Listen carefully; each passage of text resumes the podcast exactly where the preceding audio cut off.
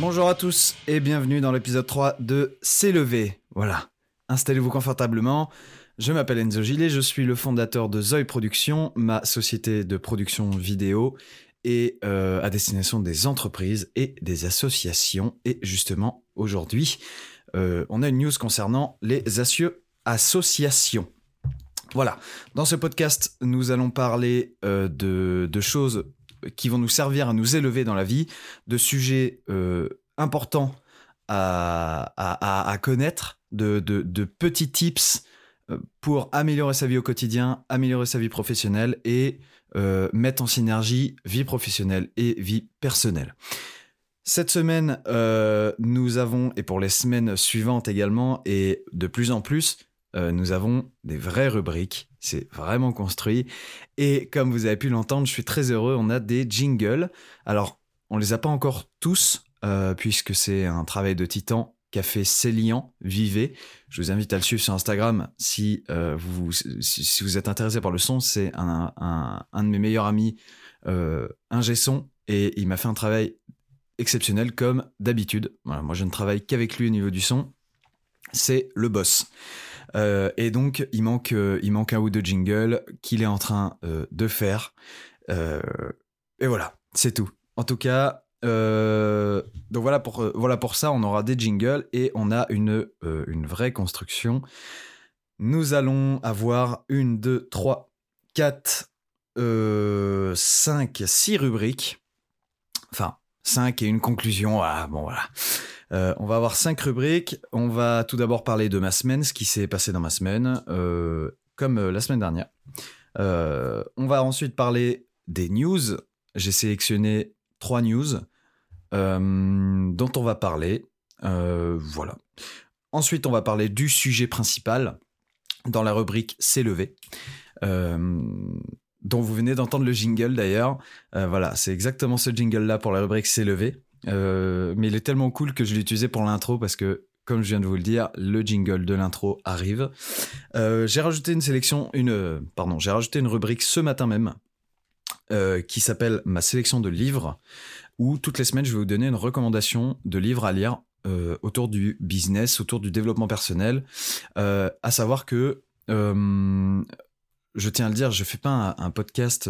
j'ai une, enfin, j'ai pas une approche du j'ai pas une approche du hum, comment s'appelle du développement personnel qui est euh, voilà enfin en fait enfin je sais pas comment dire mais en gros le développement personnel pour moi ça passe par euh, mettre en synergie euh, sa vie sa vie personnelle au profit de sa vie professionnelle. Voilà pour moi c'est ça le ma vision du développement personnel.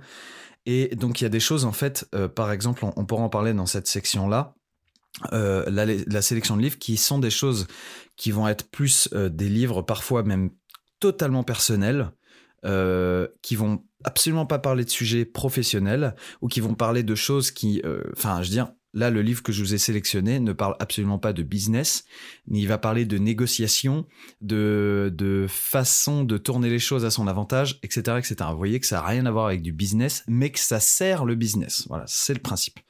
Ensuite, on passera aux questions-réponses. Vous avez été nombreux à m'envoyer euh, des questions sur Instagram. Je vous en remercie. Instagram, ens-du-bas, au Ends. Faut, faut que j'améliore ce truc, faut que, faut que je le simplifie parce que c'est très très chiant à, dire. Mais c'est ends, at ends, tiré du bas, E-A-U-X, Enzo, ou at Zoe Production, évidemment, Z-E-Y Production, qui produit ce podcast. Puis on terminera par une conclusion. Voilà, écoutez, je vous laisse écouter euh, le, le super jingle euh, concernant euh, la rubrique Ma semaine. Nous passons à la première rubrique. C'est parti.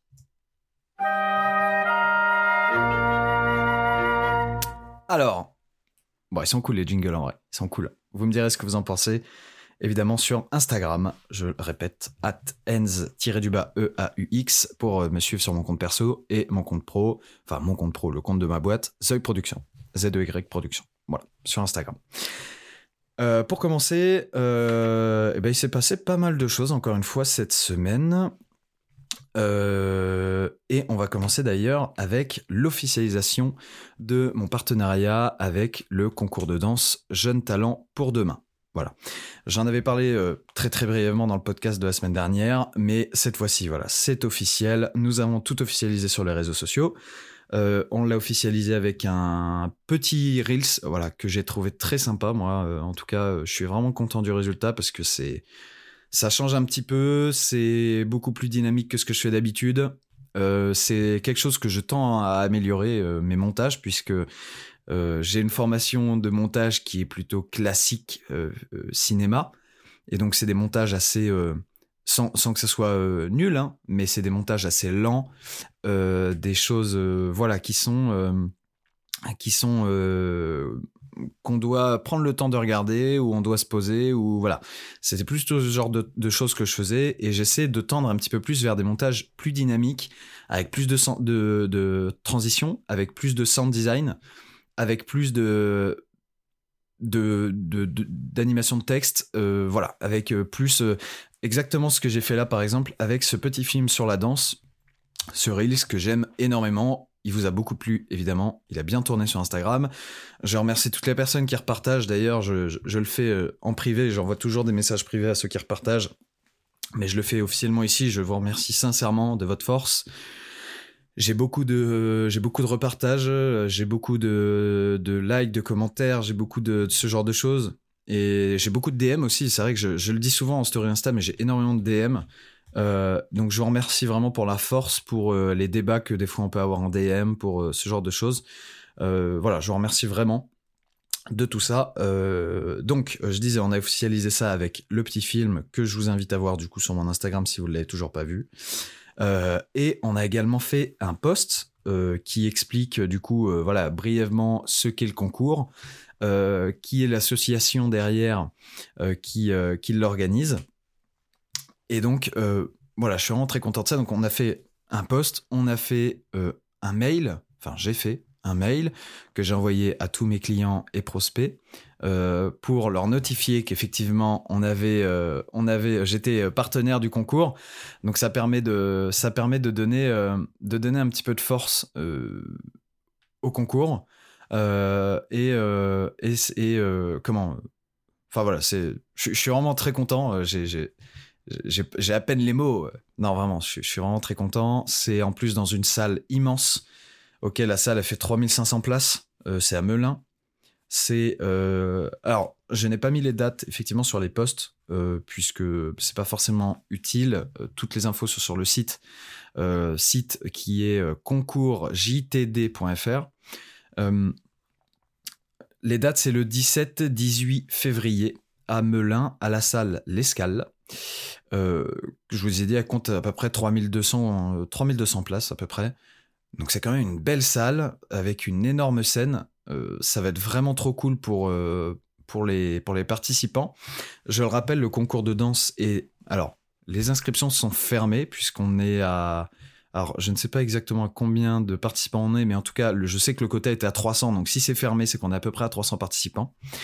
Euh, donc, malheureusement, effectivement, les inscriptions sont terminées. Le concours est dans deux semaines mais euh, sachez que euh, il aura lieu aussi l'année prochaine euh, et que c'est ouvert à tous les danseurs, peu importe leur niveau, peu importe leur âge, peu importe leur école. Alors évidemment, enfin, c'est amateur et pré-pro.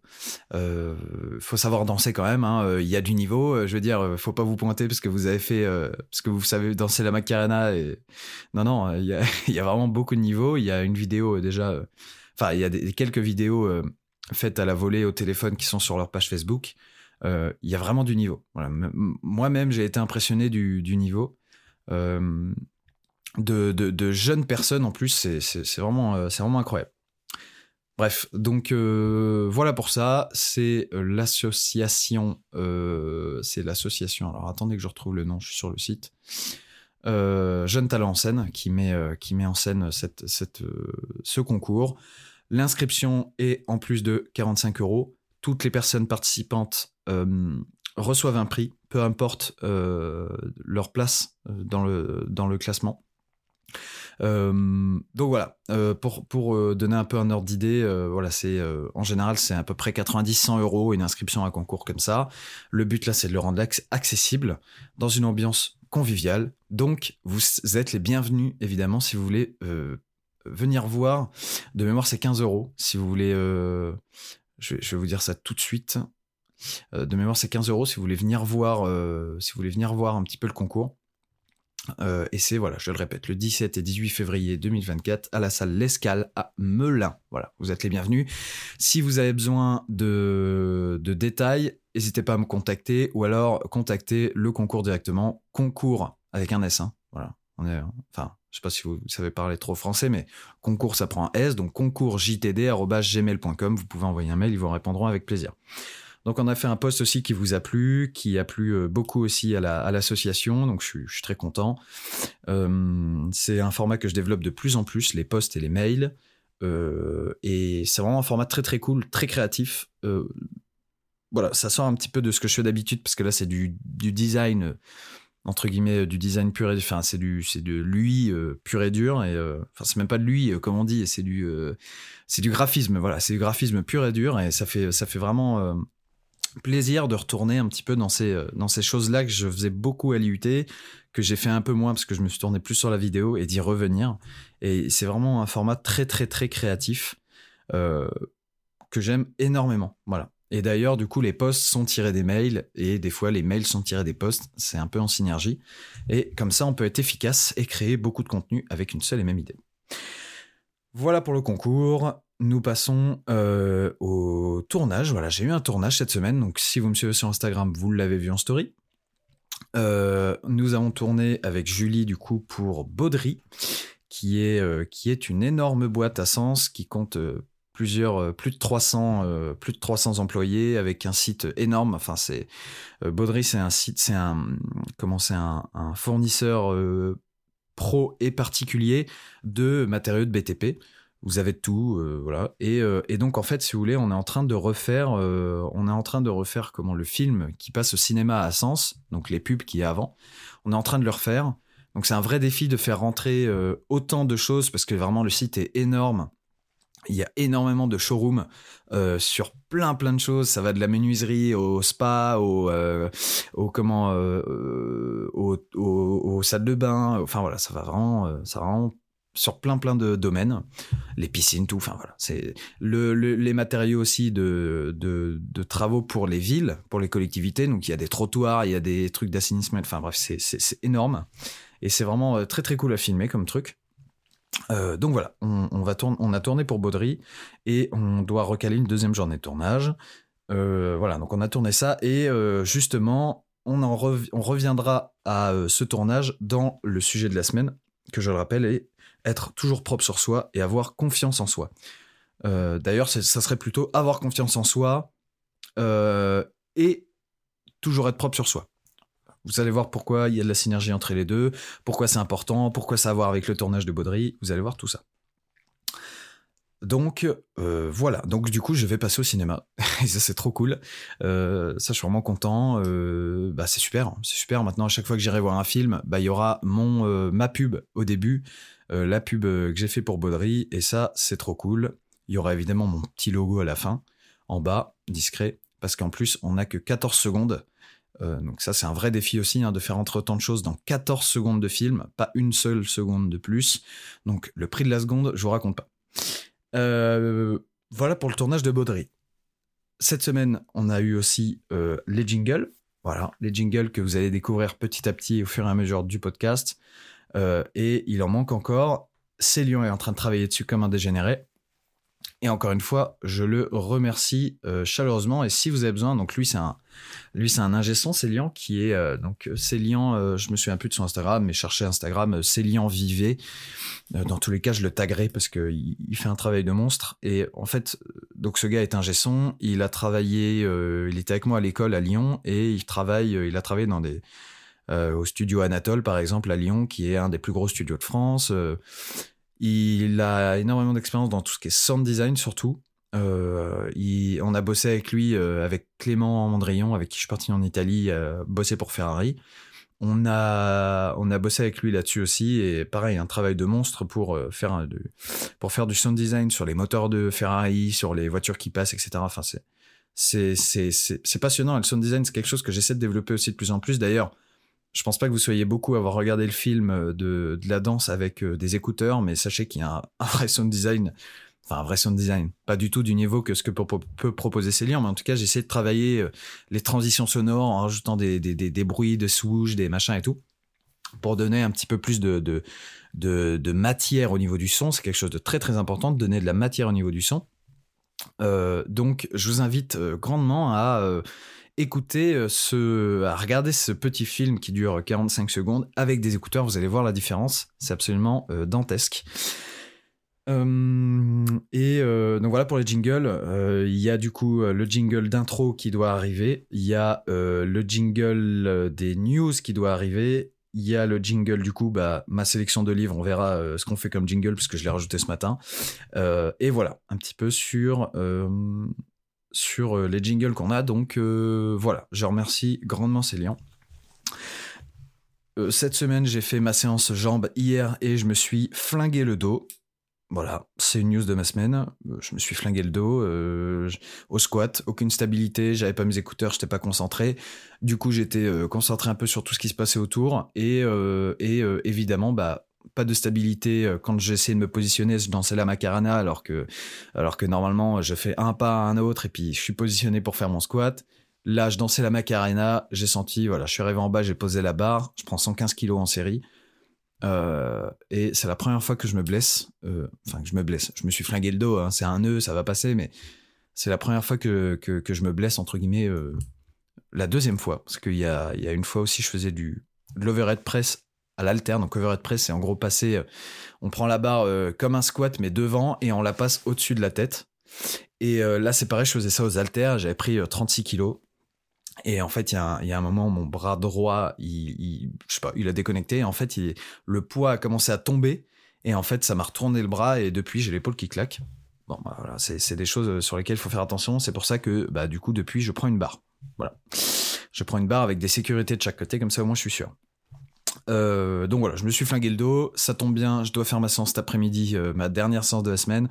Aujourd'hui, j'ai eu, enfin cette semaine, j'ai eu tellement de boulot, euh, que en fait euh, j'ai dû faire mes trois séances de la semaine donc mercredi pour la première jeudi pour la deuxième donc lower donc hier et demain aujourd'hui pardon pour faire upper B donc là j'enchaîne mes trois séances sur mes trois jours puisque demain c'est une transition toute trouvée je vais aux portes ouvertes à l'IUT de 3 alors vous allez me dire super Enzo trop cool ta vie euh, tout simplement, l'IUT de 3, c'est euh, là où j'ai commencé mes études sup. À l'IUT, j'ai fait métier du multimédia de l'Internet, donc un DUT MMI. Et en fait, c'est avec un grand plaisir que je vais aller retrouver mes anciens profs, euh, que je vais aller retrouver les gens de l'administration, euh, des gens vraiment de qualité que j'aime énormément. Euh, D'ailleurs, ça me fait penser, j'ai eu un, message très très euh, touchant de ma, de ma prof de maths de terminale. Euh, J'en ai parlé dans le podcast de la semaine dernière je crois. C'est Madame, je sais pas si je dois dire son nom, Madame J, Madame J, qui est qui est vraiment quelqu'un de, de Fanny, voilà, elle s'appelle Fanny, s'appelle Fanny, qui est quelqu'un, je sais pas s'il avait écouté ce podcast, mais en tout cas, il faut que je lui réponde sur sur YouTube. Elle m'a mis un commentaire très touchant. Et, et voilà, je la remercie grandement parce que elle a été une personne clé dans dans comment le changement de, de personne. Euh, en fait, j'étais. Alors attends, il y a peut-être une. Euh, il y a la musique de. il y a la musique de Patestan qui va se lancer. Arrête euh, Comment elle a été une personne vraiment clé euh, dans mon développement. En fait, si vous voulez. En fait, si vous voulez, si je suis allé à l'IUT. Alors attendez, je vais reprendre depuis le début. L'IUT, c'est le seul endroit. Bonjour. Bonjour. L'IUT, c'est le seul endroit où je voulais aller les UT3, faire MMI, c'est la seule, seule chose que je voulais. Pourquoi? Euh, Tout simplement, tout simplement parce qu'en fait, euh, j'ai fait les 24 heures du web. Euh, j'ai fait les 24 heures du web qui était euh, donc quand j'étais en terminale, j'ai fait les 24 heures du web euh, qui est un qui était un concours en fait où on avait 24 heures pour faire un site web à l'IUT et c'était génial. On s'est retrouvé sur un plateau de tournage immense avec plein de caméras partout, en live sur euh, sur Twitch et tout, euh, avec des vraies euh, caméras pro, des vrais trucs pro et tout. C'était génial. J'ai passé peut-être bien euh, un des meilleurs week-ends de ma vie. J'étais avec Loïc, Loïc Monroc, qui écoute d'ailleurs, que je salue, mon pote. et en fait, à partir de ce moment-là, j'ai compris que c'était exactement ça que je voulais faire. Je voulais faire du développement de site web de, et de la vidéo. Exactement ce que proposait l'IUT de 3. Et donc en fait, je ne vivais que pour ça. Je voulais absolument aller à l'IUT de 3, faire le DUT MMI. Voilà, je ne voulais faire que ça. Euh, d'ailleurs, euh, enfin, si j'avais eu, si j'avais eu les burns, j'aurais mis que ça sur euh, sur parcoursup. mais bon, après, c'est sûr que l'avenir se joue, hein, donc j'en ai mis d'autres, mais mais je ne voulais aller nulle part ailleurs. Je voulais aller que là. D'ailleurs, euh, j'ai été très déçu quand je suis allé faire les portes ouvertes des autres, euh, notamment, euh, notamment, je, je, je hein, notamment celui-là de, de l'IUT de Sénard. En fait, le boug est arrivé, le, directeur de la section, et il a dit, c'était la première année où j'ouvrais, il a dit, ok, on va regarder votre bulletin, si vos notes sont pourraves, bah ciao, et si vos notes sont bien, bah regarde ce que vous savez faire. Et là, dans ma tête, je fais, attends, attends, attends, juste avant, j'avais fait les portes ouvertes de l'IUT, et c'est carrément l'inverse, quoi. En fait, les UT, ils regardent ce que tu sais faire avant de regarder tes notes, ce qui est pour moi euh, bah, la base, en fait. la base. Et ça m'avait choqué, ça m'avait choqué. Je dis, mais attends, mais ils se prennent pour qui euh? Genre, t'as, as, une moyenne pour Ave, euh, on, on, regarde pas ce que tu sais faire. Je trouve ça d'un irrespect. C'est... Enfin bref. Et donc, en fait, cette personne, Madame Jacubina, en fait. Oh merde, putain, j'ai dit le. Bon, Fanny, voilà, Fanny. Fanny. Madame Jacubina. Non, mais je dis que du bien, donc on peut dire c'est une très très bonne prof de maths au lycée de Sens, Madame Jacubina. Euh, et si vous l'avez, si vous m'écoutez, que vous êtes au lycée et que vous l'avez, euh, s'il vous plaît, ne soyez pas ingrat. Cette personne est, incroyable et cette personne euh, a l'amour de transmettre de bonnes valeurs, a l'amour de transmettre les, les, bonnes manières de mathématiques. C'est une prof de mathématiques. Elle est impliquée pour ses élèves et j'ai peur que le système la bouffe malheureusement. Donc s'il vous plaît, ne soyez pas ingrat avec elle. Je sais que mon frère va l'avoir cette année, donc euh, je lui ai mis un petit peu la pression. Euh, pour qu'il pour qu'il soit pas ingrat et qu'il travaille.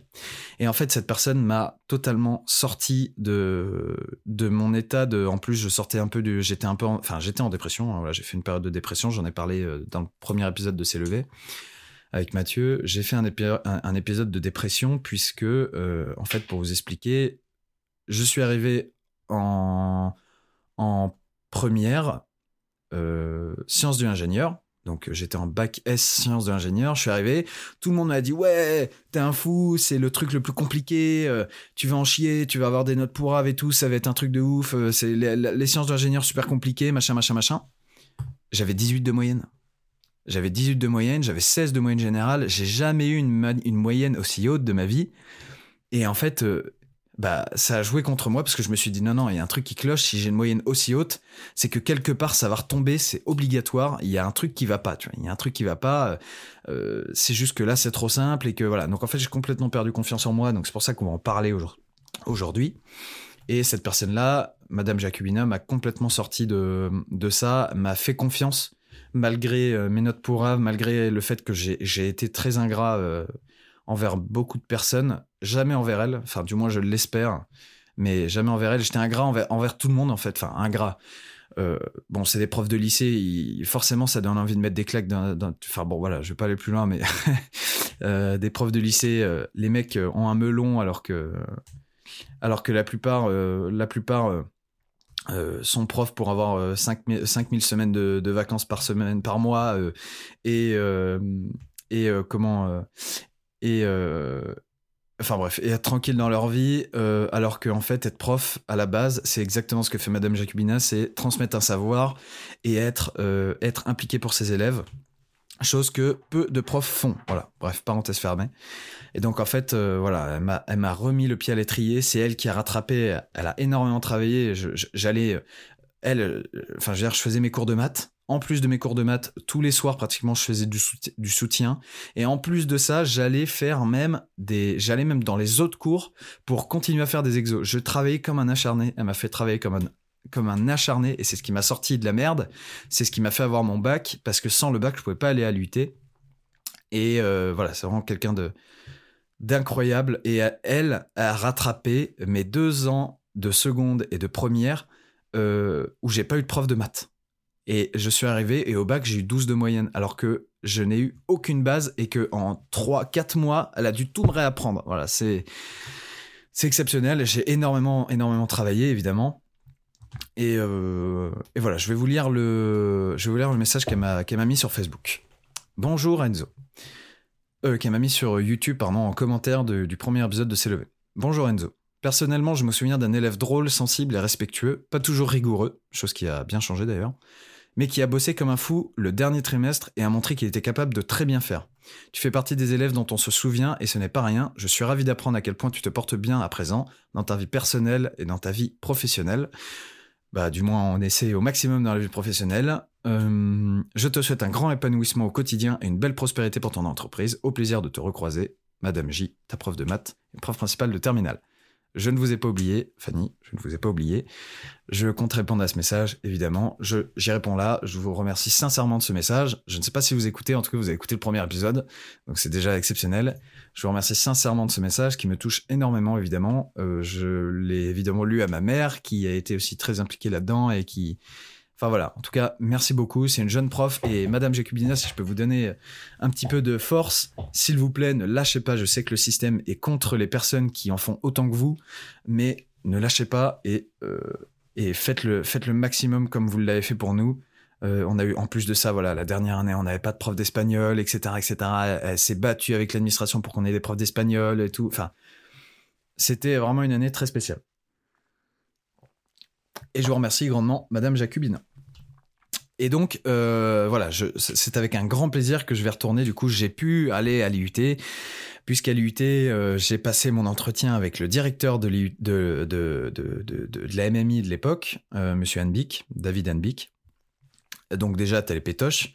J'ai jamais été autant stressé de ma vie. Je n'ai jamais été autant stressé de ma vie qu'à ce moment-là. Je le dis, je tremblais, j'ai tout. Enfin bref, j'arrive, je passe l'entretien et je lui explique, voilà, que euh, que moi j'ai comme projet de faire de la vidéo. Voilà, j'ai fait un site internet. Je suis arrivé, les gars, je suis arrivé. J'avais un site internet, j'avais des vidéos. D'ailleurs, j'ai toujours le site internet. Je crois que je l'ai encore dit dans le dernier podcast. Euh, et en fait, voilà, je suis arrivé, j'ai montré que j'avais bossé, que j'avais envie de venir, que j'étais renseigné. J'ai envoyé un mail après pour dire voilà, je sais qu'il y a possibilité de partir à l'étranger. Comment ça se passe Est-ce que c'est où Est-ce qu'on peut aller au Québec et tout J'ai montré que je m'étais intéressé, que je savais ce qui proposait que j'avais un projet professionnel à peu près défini. Euh, voilà, j'ai montré que j'avais travaillé en plus de ça, que j'avais déjà des bases en développement de sites web et en vidéo, que j'ai toujours fait ça, que j'étais passionné, que j'étais rigoureux dans, dans ça, etc., etc. Et donc j'ai proposé, j'ai montré tout ça, et là il me dit, et pourquoi vous avez deux de moyenne en histoire géo? Véridique, hein j'avais deux de moyenne en histoire géo. Et donc je lui ai expliqué, voilà, je lui ai expliqué, je lui ai dit bah écoutez, je sortais d'une période de dépression, euh, voilà, aujourd'hui tout va beaucoup mieux, mais effectivement j'étais pas, je, bossais pas du tout dans ces ces matières-là, et, et, heureusement les autres euh, moyennes euh, montraient des signes encourageants. Et des bons commentaires sur les, évidemment des bons commentaires sur les, sur le bulletin. Donc voilà, tout ça pour dire que, ben en fait, il n'y a pas de secret. j'ai bossé comme un acharné. J'ai bossé, bossé, bossé, bossé. J'ai montré ce que je voulais faire, où est-ce que je voulais aller. Et j'ai été accepté dans ce qui se dit comme être le meilleur UT de France. Et d'ailleurs, j'ai rencontré beaucoup de personnes qui avaient fait MMI après et qui m'ont dit mec, euh, MMI c'est nul et tout. Je dis mais attends, moi j'ai tout appris, euh, j'ai tout appris à, l'UT quoi. J'ai vraiment tout appris, tout ce que je sais aujourd'hui, je l'ai appris à l'UT. Je remercie Monsieur Merville, voilà Monsieur Merville qui m'a tout appris euh, sur la vidéo, sur le côté professionnel de la vidéo, etc. j'ai remercié évidemment Monsieur je remercie évidemment Monsieur Meuseret aussi, qui m'a pris pour la, pour la télé, qui m'a, enfin voilà, j'ai passé euh, deux ans exceptionnels, malgré la deuxième année sous Covid. Euh, j'ai passé, euh, et d'ailleurs, je me souviens d'énormément, je retiens énormément de choses hein, qui se sont passées à l'UT, enfin, du moins euh, à l'académie. Euh, voilà, par exemple, que les mecs en sport avaient le droit de faire des sports co, mais que nous, on n'avait pas le droit de faire de web TV parce qu'on touchait les mêmes caméras, tu vois. Enfin bref, que des trucs, que des trucs un peu, un peu moyens comme ça. Bref. Mais en tout cas, voilà, je passais deux ans super et donc ça va être vraiment un grand plaisir d'aller les revoir, de retourner à l'IUT, de, de, revoir euh, tous ces gens-là et d'y introduire mon frère puisque lui, il a, euh, il euh, l'envie de faire ça aussi puisqu'il a son terrain d'airsoft Il bosse aussi tous les jours pour son terrain d'airsoft. Il a 17 ans. Hein. Il a ouvert son association d'airsoft. Il a acheté du matériel pour le mettre en location. Il est en train de faire un site internet pour ça. En train de faire un site internet pour pouvoir gérer les réservations de terrain, pour pouvoir gérer les réservations des, bah, proposer aller démarcher aussi des entreprises pour leur pour leur pour leur proposer de faire des team building sur le, le terrain. il est en train de voilà de monter une petite boutique aussi euh, de, de, produits euh, de produits comment de, de produits d'airsoft avec euh, des billes des machins et tout à proposer sur le terrain etc donc il se bouge il fait des visuels sur Instagram. Je vous invite à aller suivre autin du bas airsoft o t u n du bas airsoft sur Instagram. Je le republie souvent. Et donc en fait il a comme projet d'aller à l'IUT puisque ça puisque ça va complètement dans dans le projet. Euh, en fait, si vous voulez, l'UT, euh, tu sors de l'UT, tu sais ouvrir une boîte. C'est-à-dire que tu sais faire des visuels, tu sais faire de la com, tu sais faire du juridique, tu sais faire de la vidéo, tu sais faire du site internet. Tu sais parler anglais parce qu'on continue les cours d'anglais, ce qui est très très rare en, en, comment, en, études sup. Donc voilà pour ça. Donc je, serai, je suis très heureux d'aller demain aux portes ouvertes de l'IUT. Nous allons passer à la rubrique des news. Donc là, je vais mettre un jingle, euh, alors pas au hasard, mais je vais mettre un jingle qui n'est pas le vrai jingle puisqu'on n'a pas encore le jingle des news. Euh, c'est pas grave. Euh, voilà, on passe aux news.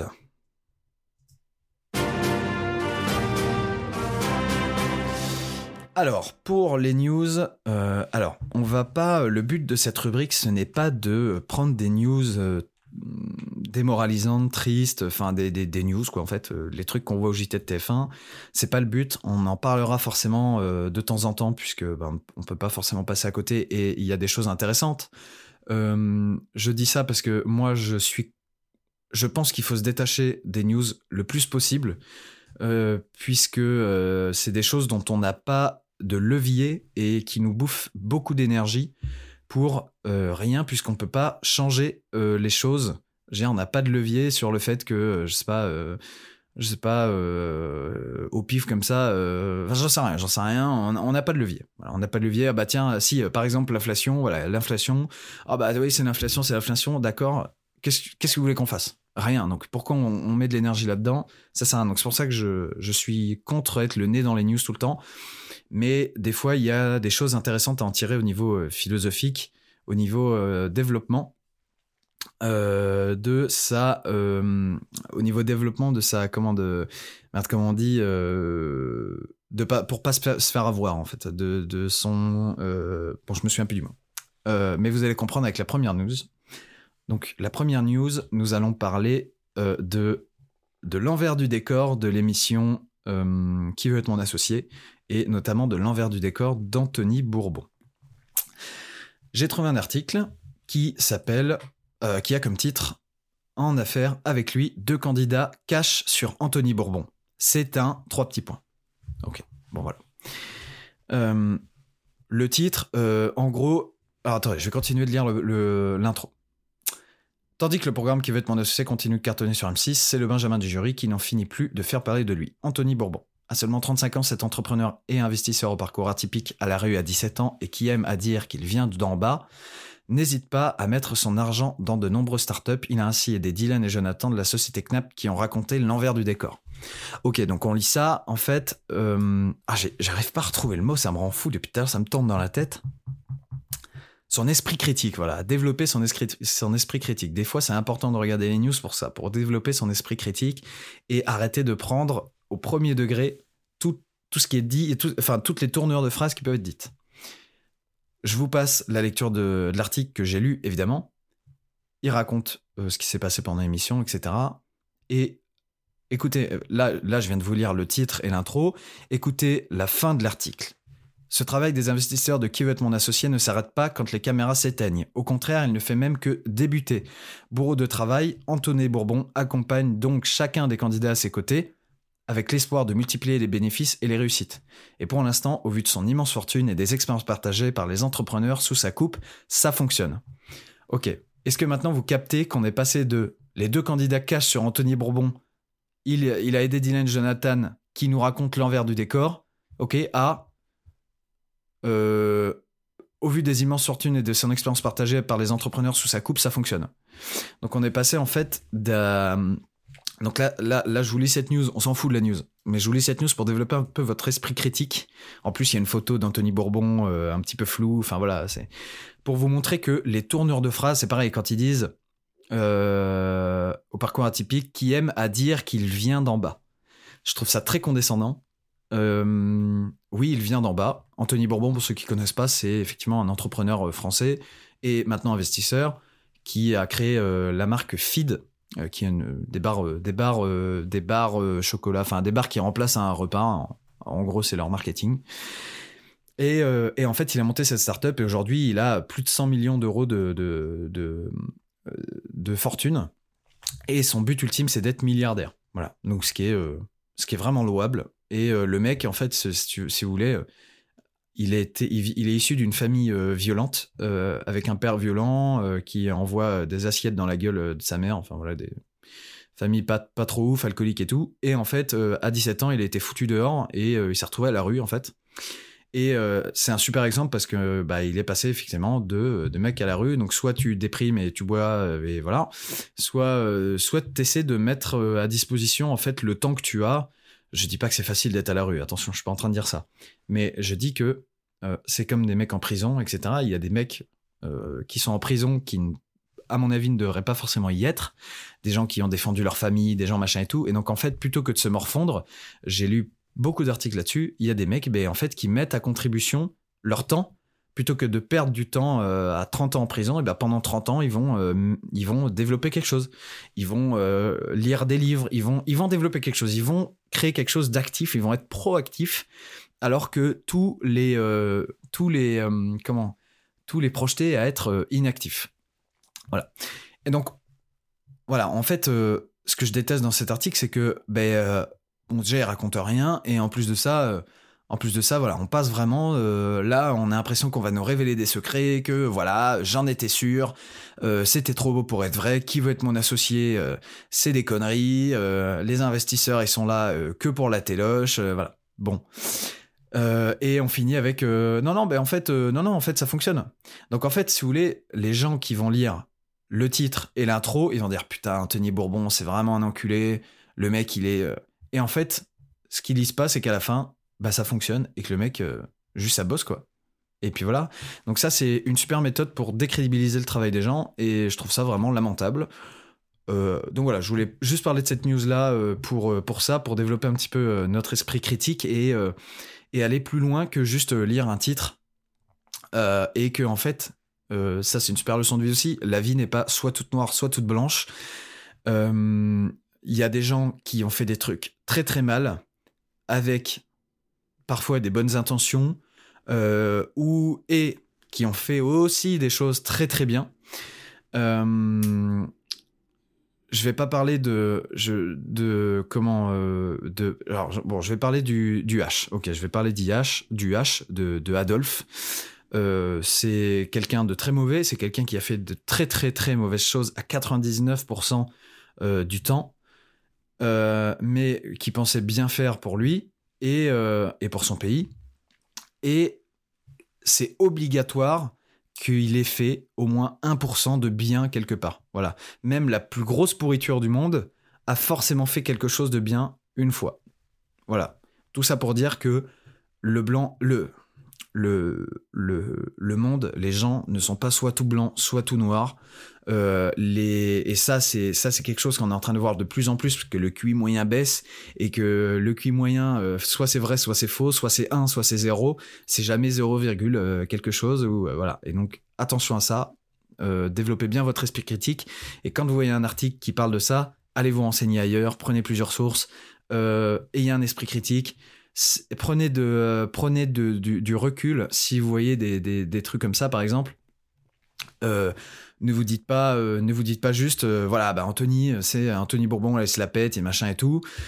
Anthony Bourbon, peut-être qu'il va fauter de, de vos yeux, enfin peut-être qu'une personne va fauter de votre vision, mais qu'en fait quand on prend tout le contexte, qu'on prend le, le, pourquoi du comment, et ben en fait on comprend pourquoi les choses se sont passées comme ça. Et, et voilà, tout ça pour vous dire, Faites attention à ça et prenez du recul, surtout prenez du recul sur les choses, prenez les choses dans leur globalité et ne perdez pas d'énergie dans des choses comme ça. Voilà. En tout cas, je vous conseille vivement de regarder le mercredi soir qui veut être mon associé? Je suis pas un mec qui regarde beaucoup la télé, hein. euh, les émissions de télé, tout ça, euh, je m'en fous. Mais qui veut être mon associé, c'est vraiment cool, c'est très inspirant. Il y a de belles histoires, il y a de beaux projets, ça donne, euh, ça donne beaucoup d'idées. Ça forme également sur le discours, ça forme également sur le pitch, ça forme sur les bases du, du, de l'investissement, etc., etc. Donc je vous invite vraiment, si ça vous intéresse, à regarder cette émission-là. C'est le mercredi soir sur M6. Moi, je regarde ça tous les mercredis soirs. Voilà. C'est vraiment, vraiment, euh, vraiment, passionnant sur même les actions marketing qu'on peut avoir, etc. C'est vraiment très bien. Bref, news. On va parler sport, là, les deux prochaines news. Donc, on a trois news hein, ce matin. Euh, les deux prochaines news, on va parler un petit peu sport. Euh, et on va parler de Lewis Hamilton non, on va pas parler de Lewis Hamilton maintenant. Ok, on va parler de Lewis Hamilton dans la dernière news. On va parler de l'UFC. L'UFC, il y a eu une petite, euh, un, petit, tremblement de terre où je ne sais pas si vous êtes au courant, mais il y a un combat énorme qui est prévu pour le 9 mars à Miami. Celui-là de Dustin Poirier, qui est un, qui est un, un très très gros combattant MMA contre notre notre BSD national contre Benoît, Benoît Saint-Denis, notre Benoît Saint-Denis national qui régale, qui régale évidemment. Le mec, il a un tatouage de Jeanne d'Arc dans le dos, il régale. Il débarque, euh, il débarque avec le lourd drapeau français sur les épaules, avec des chants de para. Euh, le mec parle de sa foi. Euh, enfin, le mec assume ses idées. Ça fait du bien. Ça fait du bien. Moi, j'adore Benoît Saint-Denis. Et il y a un combat qui est prévu donc euh, en co-main event. C'est-à-dire qu'en fait, si vous voulez, le, MMA, il y a un main event et à côté, juste après, du coup, il y a un co-main event. Là, le main event, le main event de, du, du 9 mars. Alors, attendez que je retrouve. Je l'ai vu tout à l'heure. Tac. Ok. Le main event, le main event. Bon, je retrouve pas, c'est pas grave. Euh, le, main event, en gros, bah voilà, c'est le gros événement. Et euh, là, euh, c'est O'Malley contre contre je ne sais plus qui, O'Malley, qui est le mec. je sais pas si vous voyez, on le voit souvent sur les réseaux. Il a les cheveux multicolores. Enfin, il est. ah voilà, c'est ça. Pour l'occasion, le champion Sean O'Malley va tenter de défendre sa ceinture face au seul homme à l'avoir vaincu, Marlon Vera. Donc ça, c'est le main event. Euh, donc ça, c'est pareil, ça va être un super combat. C'est deux gros gros combats, enfin deux des plus gros combattants euh, MMA euh, qu'on ait dans le sport et donc ça va être vraiment un très très très très beau combat. Et à côté de ce main event, il y a le co-main event, qui est du coup en effet celui-là de Benoît Saint-Denis face à l'ancien champion de la division, l'américain Dustin Poirier. Dustin Poirier qui est euh, qui est un combattant MMA exceptionnel, qui a battu, euh, qui a battu, comment il s'appelle, Conor McGregor, si je dis pas de conneries.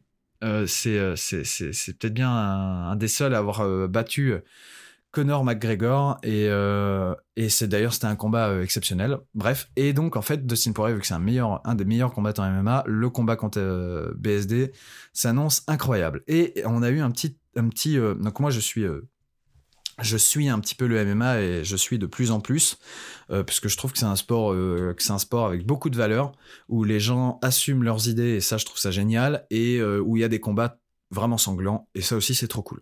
Et j'aimerais bien organiser des soirées avec les potes, avec les potes, des soirées MMA comme ça, comme on pouvait faire à Lyon, on s'organisait des soirées catch, comme des gros beaufs où, euh, où on buvait de la bière, euh, de la bière de qualité euh, devant des matchs, des combats de boxe, de, oh des combats de catch de qualité. et donc, oui, je disais, il y a eu une petite, une petite, une petite bombe qui est tombée, c'est que le combat de Dustin Poirier et Benoît Saint-Denis a été annoncé comme annulé par Dustin Poirier via un tweet. Et il a mis sur Twitter Mon combat est annulé, mais je bosse toujours.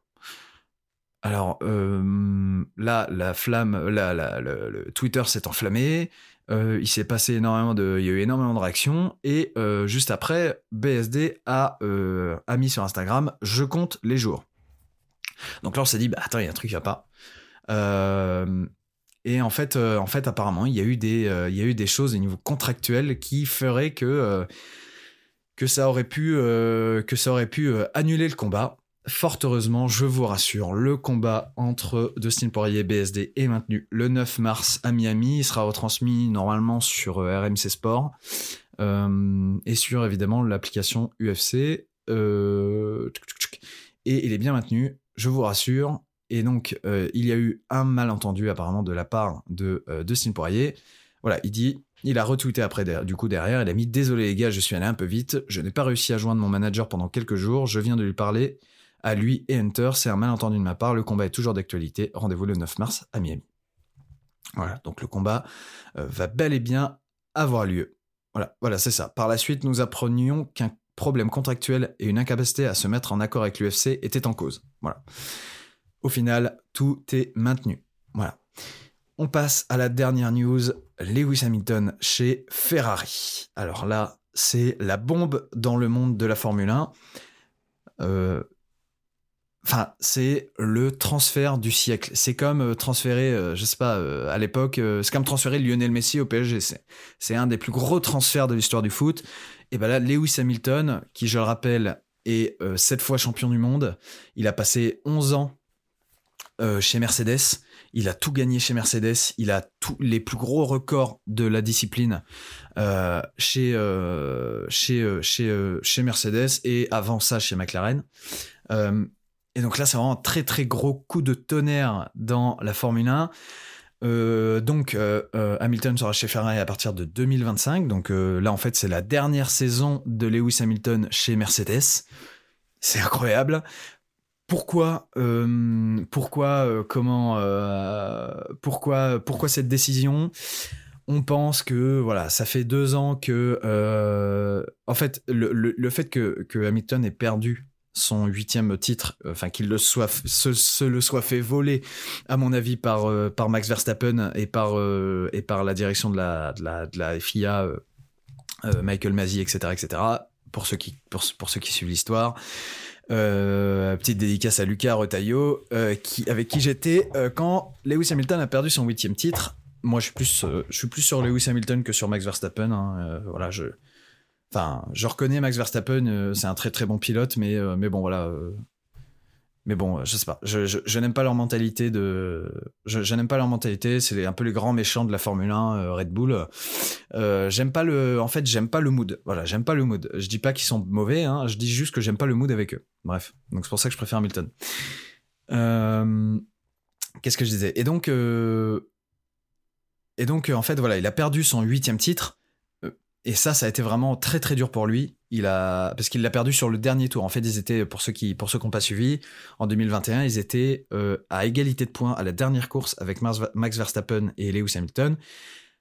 Hamilton a maîtrisé tout le long de la course. Il, méritait de gagner cette course, c'est sûr. Et en fait, il y a eu Latifi qui s'est craché dans le mur, donc un, ancien pilote de Formule 1 qui n'est plus pilote de Formule 1 aujourd'hui, euh, qui s'est craché dans le mur. Et en gros, euh, il, a fallu, il a fallu réorganiser euh, tous euh, les dépassements de voitures et tout. Enfin, il y a toute une procédure à suivre qui est très complexe.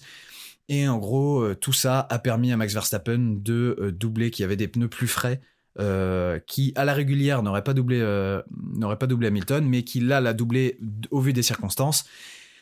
Et donc, et donc il est passé devant. Et en fait, tout le championnat, le championnat du monde, donc le premier titre de Max Verstappen, s'est joué sur le dernier tour de la saison. Voilà.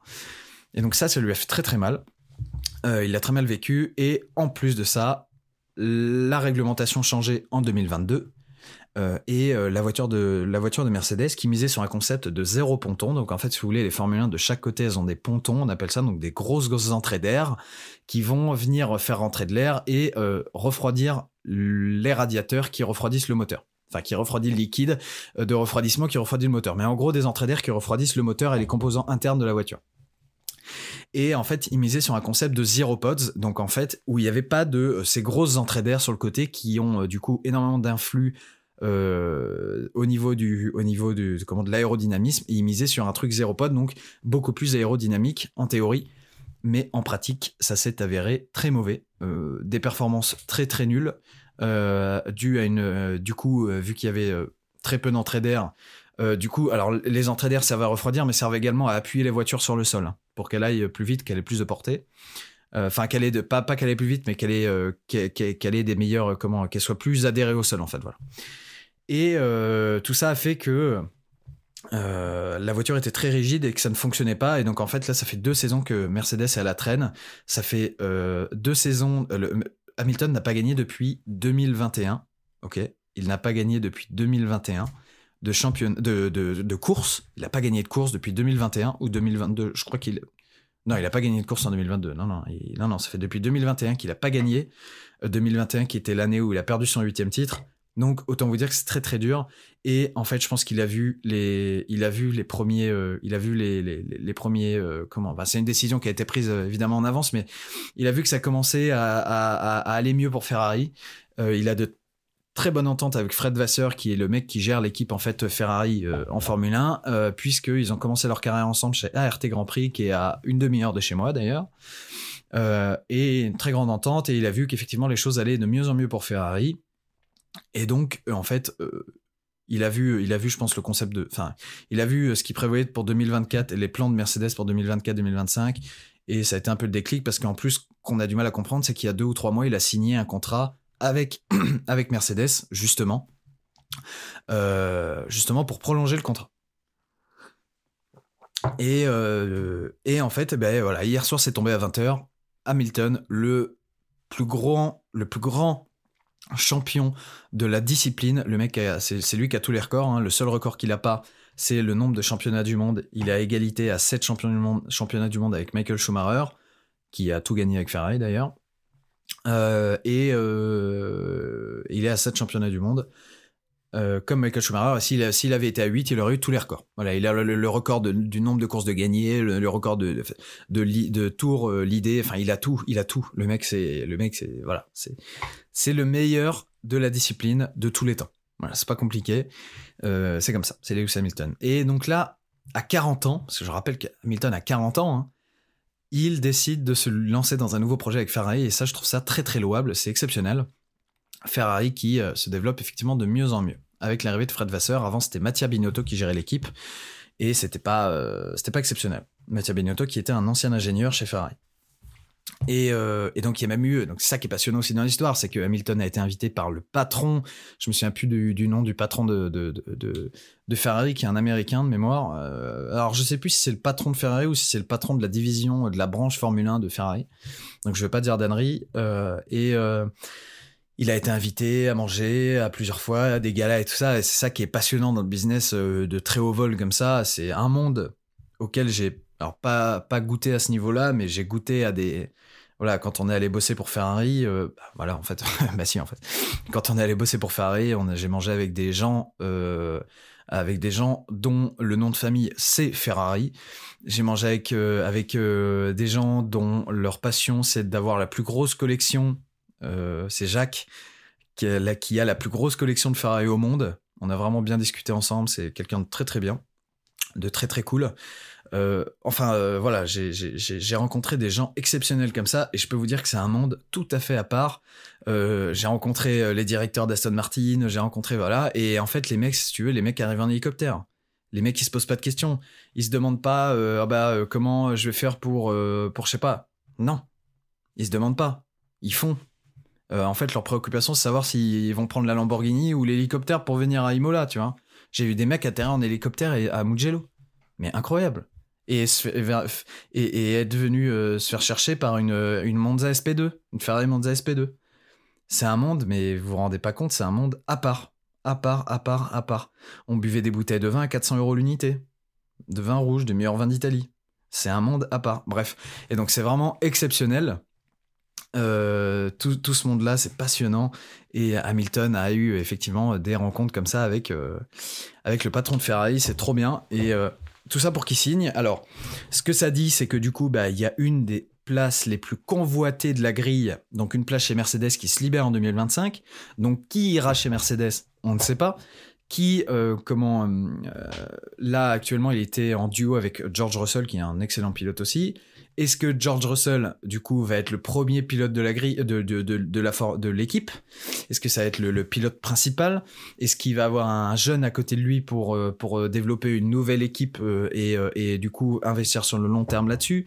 Est-ce qu'il va y avoir un, un pilote tel que, pourquoi pas, Alonso qui serait pourquoi pas une bonne option également pour rejoindre, pour rejoindre Mercedes, puisque Alonso, je ne pense, enfin, personne ne pense qu'il va rester très longtemps chez Aston Martin.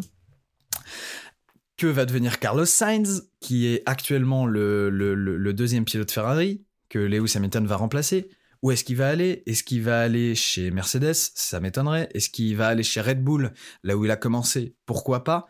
Est-ce qu'il va aller dans la nouvelle écurie qui va arriver, c'est-à-dire euh, Audi? C'est possible. Audi, sachant que son père qui s'appelle aussi Carlos Sainz, a gagné le Dakar cette année avec, euh, avec Audi. D'ailleurs, euh, j'ai un ami. J'ai un, ami de la famille qui a gagné le Dakar 6 ou 8 fois avec, avec Peterson. pas Peterson, Peter Hansel, pardon, avec Peter Hansel, qui s'appelle, qui s'appelle comment Oh merde, c'est quand même fou ça, j'ai aucune mémoire. Euh, Jean-Paul Cotteret, qui était copilote avec euh, Stéphane Peter c'est un ami de la famille et pareil, on en a, on en a raconté des, vertes et des pas mûres sur euh, le Dakar. Bref, tout ça est en suspens pour l'instant, on n'en sait rien et, c'est passionnant. Voilà. voilà pour les news. écoutez, ça fait du bien de parler un petit peu d'autre chose que de news négatives. Voilà, on parle de sport, c'est quand même vraiment cool. Euh, la Formule 1, c'est un vrai sport. Je tiens à le préciser parce qu'il y en a qui, euh, hein, bon voilà. On passe tout de suite à la troisième rubrique du podcast. La rubrique C'est levé. C'est parti.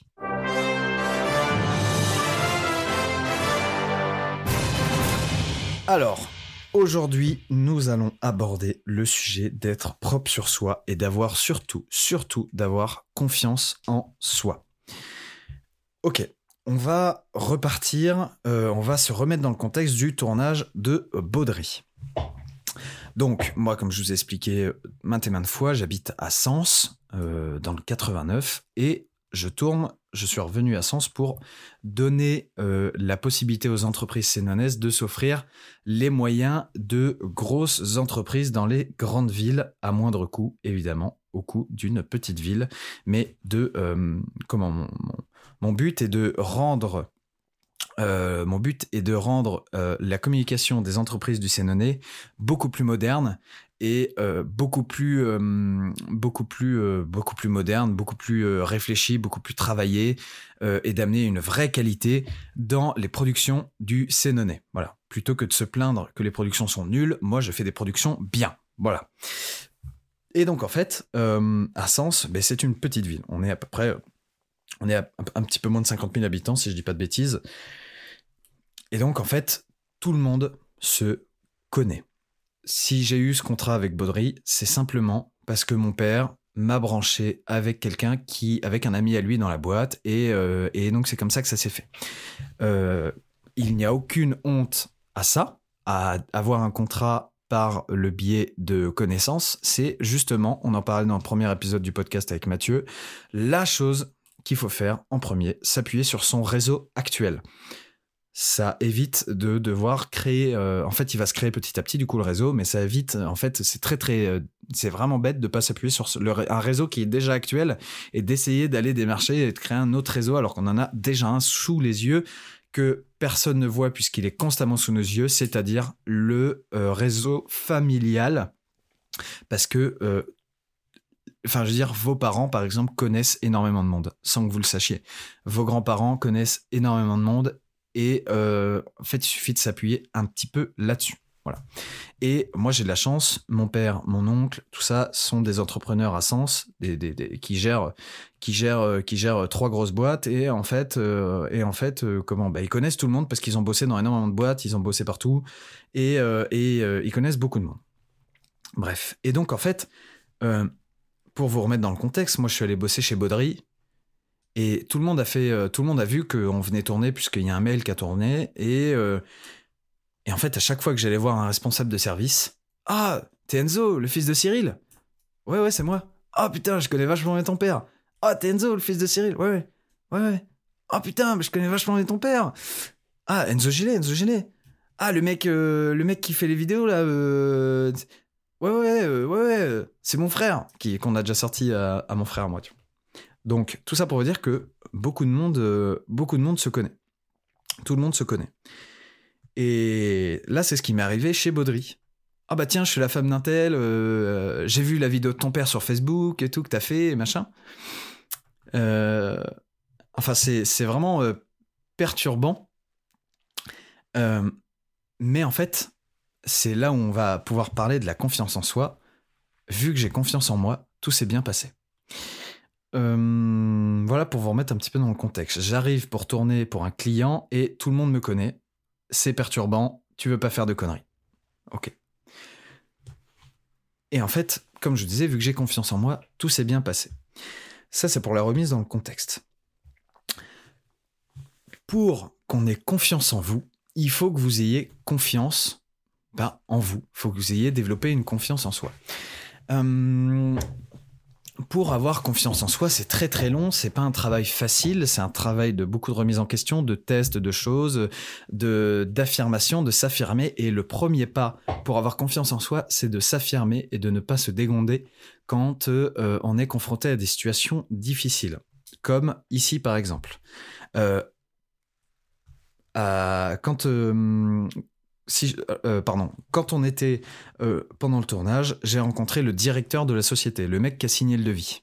C'est, ça met une pression de malade. Et en fait, il faut donner l'impression qu'on maîtrise. Voilà. Le premier point, voilà, que vous pouvez noter pour avoir confiance en vous, c'est donner l'impression qu'on maîtrise. Restez calme.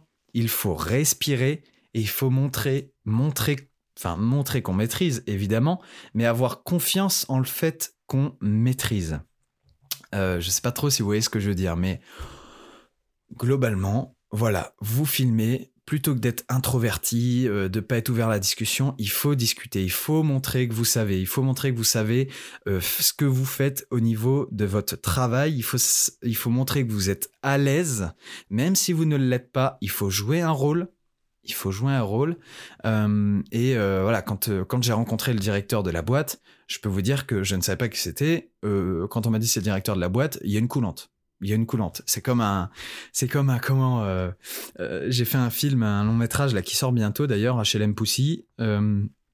Et en fait, ce film-là était donc moi j'étais troisième assistant réalisateur et sur ce film-là il y avait Bérénice Bejo. Bérénice Bejo, je vous laisse chercher sur internet, vous allez voir qui c'est. La nana, c'est la femme de, Michel Hazanavicius, euh, celui qui a euh, réalisé The Artist, qui a réalisé les OSS 117, qui a réalisé Brise de Nice aussi, si je dis pas de bêtises. Le mec a été Oscarisé. Oscarisé, ok. Elle, elle était en, elle a été nominée aux Oscars. Euh, elle a tourné, bah, du coup, euh, dans OSS 117. Elle a tourné dans, euh, dans comment s'appelle, bah, dans, dans The Artist. Et, et en fait, elle, était sur ce film. Et moi, j'étais troisième assistant réalisateur. Et donc, le troisième assistant réalisateur gère les acteurs. Et je savais à quel jour elle arrivait, mais je savais pas à quelle heure. Et là, d'un seul coup, j'entends Toki, Bérénice Bejo arrive, Enzo, tiens- tiens-toi prêt. Et alors là, la coulante. La coulante, ok? Et euh, soit j'aurais pu me morfondre, être stressé, euh, trembler euh, et ne pas maîtriser la situation, soit j'ai, soit, soit ça aurait pu être comme ce que j'ai fait, c'est-à-dire se jouer un rôle, faire genre qu'on maîtrise. Alors, faut avoir les bases pour maîtriser. Il faut quand même maîtriser, je veux dire, mais euh, dans la dans l'image qu'on redonne, il faut donner une image de maîtrise, de calme. Il faut montrer euh, une, euh, une une image de quelqu'un qui réfléchit, de quelqu'un qui a un travail à faire et qui le fait, peu importe les circonstances. Et c'est comme ça que ça s'est passé avec Bérénice Bejo. Elle est arrivée, j'avais la coulante, euh, mais j'ai pas joué le mec. Oh Bérénice, Bérénice, c'est quand même un énorme nom du cinéma, Bérénice Bejo, du cinéma français. Et en fait, voilà, quand t'es arrivé, bonjour Bérénice, est-ce que vous voulez boire un café? Est-ce que vous voulez de l'eau? Un thé? Non, non, ça va, j'ai ma gourde, machin. Quelqu'un de très sympa, très euh, simple, voilà, vraiment très simple. Euh, D'accord, bah écoutez Bérénice, je vous laisse aller dans la loge euh, pour vous faire maquiller, puis après on passera à l'habillage, puis après à la mise en place de la de la de la de la postiche puisque voilà fun fact secret dans ce podcast désolé Bérénice si tu écoutes même si tu n'écouteras certainement pas euh, Bérénice Bejo, dans tous ses films, a un postiche euh, pour donner un peu plus de volume à ses cheveux, parce qu'elle a pas, euh, elle a des cheveux très fins en fait. Elle a des cheveux très fins et donc on lui met un petit, un petit peu plus de, on lui renflue un petit peu le, ses cheveux. Donc voilà, la, je veux dire, à moitié de ses cheveux sont faux au cinéma, non, mais voilà, elle a un postiche dans tous ses films, Bérénice Bejo. et, et voilà, et ça s'est super bien passé, alors que j'avais vraiment la coulante, et on a fini on a fini où euh, voilà, euh, elle est venue à la soirée de fin de tournage, etc. avec ses gamins, elle, les a ramenés à la, fête de fin de tournage et tout. Enfin, c'était génial euh, et, on a passé un super moment. On a vraiment sympathisé avec Bérénice et je suis sûr que si j'appelle son agent pour lui proposer, c'est une idée que j'ai de faire un documentaire un peu sur sur Bérénice Bejo, sur les bref, en gros les grands comédiens du cinéma et je suis persuadé euh, d'ailleurs, je crois que j'ai même son numéro à Bérénice, mais euh, bon, ça se passe pas comme ça. Hein. il faut contacter les agents, etc. Je suis sûr que si je contacte son agent, euh, elle se souviendra de moi et on pourra faire ce genre de truc. Voilà, elle est vraiment, elle est vraiment sympa. Elle était là à l'avant-première du film, etc. et donc là, c'était vraiment une pression immense. Vous vous rendez compte de rencontrer des gens, de faire son métier, de rencontrer des gens aussi aussi huppés dans le monde du cinéma c'est vraiment c'est vraiment comment c'est vraiment chaud surtout que bah, c'est pareil le producteur de ce film là c'est celui qui faisait les Lascars. Je sais pas si vous vous souvenez de, ce dessin animé les Lascars que je regardais quand j'étais gamin. C'était lui qui produisait ça. Le, le producteur le product le comment le directeur de production. Donc en fait si vous voulez il y a différents types de producteurs. Il y a le producteur qui va chercher l'argent. Il y a le producteur qui va qui va comment qui va euh, vérifier que tout se passe bien sur le tournage, qui prend les responsabilités du tournage. Donc ça, c'est le producteur exécutif. Euh, et il y a le directeur de production qui, lui, va en gros euh, récupérer le budget que le producteur lui a donné et va le répartir pour que tout se passe bien au niveau de l'argent sur le tournage. Et donc le directeur de prod, par exemple, c'est lui qui a produit Didier, le film de avec Alain Chabat. C'est un ami à lui, Alain Chabat. Il y a comment le directeur exécutif Mathieu qui a euh, lui euh, produit le film de Daft Punk. Donc je veux dire, euh, ça met une pression immense. Et en fait, si on n'a pas confiance en soi, ça va se voir direct et on va pas avoir confiance en vous parce qu'on va voir que vous ne maîtrisez pas la situation. Donc si je peux vous donner déjà un conseil primordial pour commencer à avoir confiance en vous, c'est de vous forcer, de jouer un rôle, de montrer que vous avez confiance en vous. Enfin, en fait, c'est tout l'enjeu, c'est de pas montrer que vous avez confiance en vous, mais de montrer que vous maîtrisez la, situation. Et si vous maîtrisez la, situation, ça démontre que vous avez confiance en vous et que donc on peut avoir confiance en vous. Parce que si vous n'avez pas confiance en vous, on n'aura pas confiance en vous. Voilà, c'est comme ça que ça se passe. Euh, mais là, le double tranchant de ça, c'est qu'il faut évidemment faire attention à ne pas jouer trop un rôle. Il ne faut pas rentrer dans la caricature parce que là, ça nous dévalue complètement. Et c'est pour ça que je disais, il ne faut pas montrer que vous avez confiance en vous. Parce que alors ça, c'est la pire des choses à faire. Si vous montrez que vous avez confiance en vous, que vous êtes, euh, non, non, pas de problème, je gère, je gère, euh, machin, pas de problème, les lunettes de soleil, je sais pas quoi, paf, paf, les grands gestes, machin et tout, et que vous jouez un rôle complètement, euh, complètement caricatural de la confiance en soi, vous êtes mort voilà, vous êtes mort, on n'aura jamais confiance en vous. je vous le dis. Donc, il faut jouer un rôle, mais il ne faut pas tomber dans la caricature. J'ai mon oreille qui siffle, c'est génial. Euh, et il faut montrer, évidemment, euh, au, principal décisionnaire, comment on dit, décisionnaire, pardon, il faut montrer aux principaux décisionnaires que vous avez confiance en vous, mais il faut également le montrer aux, gens euh, lambda, entre guillemets, de la boîte. Je vous, disais en intro que euh, tout le monde me connaissait, que tout le monde connaissait mon père, enfin tout le monde me connaissait par intermédiaire de mon père. Euh, et là, si moi j'ai pas confiance en moi, si je montre pas que je maîtrise, que je suis sur mes bases et qu'on peut avoir confiance en moi, ça va même aller jusqu'à dévaluer l'image de mon père Voilà. Donc c'est pour ça que c'est très important d'avoir confiance en soi aussi, de, jouer ce rôle avec tout le monde, peu importe s'ils sont décisionnaires ou non. Il faut montrer que vous maîtrisez, que vous êtes calme, que vous êtes serein avec ce que vous faites et qu'on peut avoir confiance en vous. Ça, c'est très très important puisque là, effectivement, ça va jouer euh, là-dessus. Et euh, de montrer que vous avez confiance en vous, de montrer que vous êtes sérieux, que vous avez des bases solides, même à des gens euh, que vous n'imaginez pas pouvoir vous donner du business, eh ben ça va faire parler. Si vous êtes tout, euh, si vous ne parlez à personne, parce que moi j'ai parlé à tout le monde, hein, tous les gens qui m'ont dit ah ben j'ai rebondi, j'ai machin, j'ai posé des questions, vous étiez quoi, vous vous êtes rencontrés comment, vous étiez où et tout, ah oui à Paron, machin, je me souviens et tout, vous étiez dans tel quartier, voilà, il faut de la conversation, il faut donner de la conversation et ça, ça sera aussi un sujet de, podcast. Il faut s'intéresser aux gens et, d'ailleurs on va en parler dans, ma petite sélection de livres. Euh, il faut s'intéresser aux gens euh, pour les toucher et pour qu'ils se souviennent de vous, puisqu'après, ils vont aller parler à, à leurs femmes, à leurs amis. Oh bah tiens, il y a le jeune là, le fils de Cyril, que tu connais aussi parce que tout le monde le connaît, c'est infernal, euh, qui est venu tourner à Baudry, euh, machin. on a filmé ça et tout. Non, c'était bien. Le mec est, le mec est propre, il est sûr de ce qu'il fait. Ça se voit qu'il maîtrise, machin et tout. Tu peux y aller à 100% confiance et tout. Toi avec ta boîte, machin, ceci, cela, tu peux y aller. Et voilà et en fait de quelqu'un dont vous n'attendiez rien, entre guillemets, mais que vous avez quand même maintenu votre discours, que vous avez maintenu votre image, et eh bah hop, ça peut vous amener des contrats. Je vais vous, euh, je vais vous raconter une histoire là-dessus aussi. Euh, que euh, non, je vais vous raconter une histoire là-dessus je fais des afterwork, je fais beaucoup d'afterwork, je fais euh, des, clubs d'affaires, etc. Parce que je pense que c'est une très bonne manière de tisser des liens, de se créer un réseau euh, auxiliaire au réseau familial pour se détacher un petit peu du réseau familial aussi, parce qu'il faut pas passer pour un pour tanguy, il faut pas passer, il faut pas se, se reposer sur ses acquis et euh, c'est un problème que rencontrent beaucoup d'entrepreneurs. Une fois que le réseau familial est épuisé, eh ben, ils n'ont plus de contrat. Et ça, c'est absolument pas quelque chose que je veux.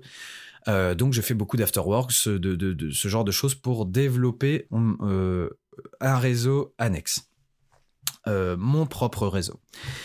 Et un soir, je fais un afterwork et je discute avec une dame qui, qui, qui, elle, est, est en comment, dans une agence de, de prévoyance santé. voilà quelqu'un qui n'est pas forcément intéressé par mes offres puisque bah elle est dans elle est employée. Enfin je veux dire voilà elle a pas de, de vidéo forcément à faire sur euh, la prévoyance etc etc quoique ça peut être intéressant donc je lui proposerai quand même. Euh, et donc en fait moi, en discutant avec cette dame, je ne m'attendais à rien. J'ai déblatéré tout mon discours commercial, tout mon discours sur la vidéo, etc. Euh, pourquoi la vidéo est... Euh, alors quand je dis discours commercial, c'est juste la forme du discours. Je ne dis pas que c'est un, discours pour, euh, pour arnaquer les gens, hein, pas du tout.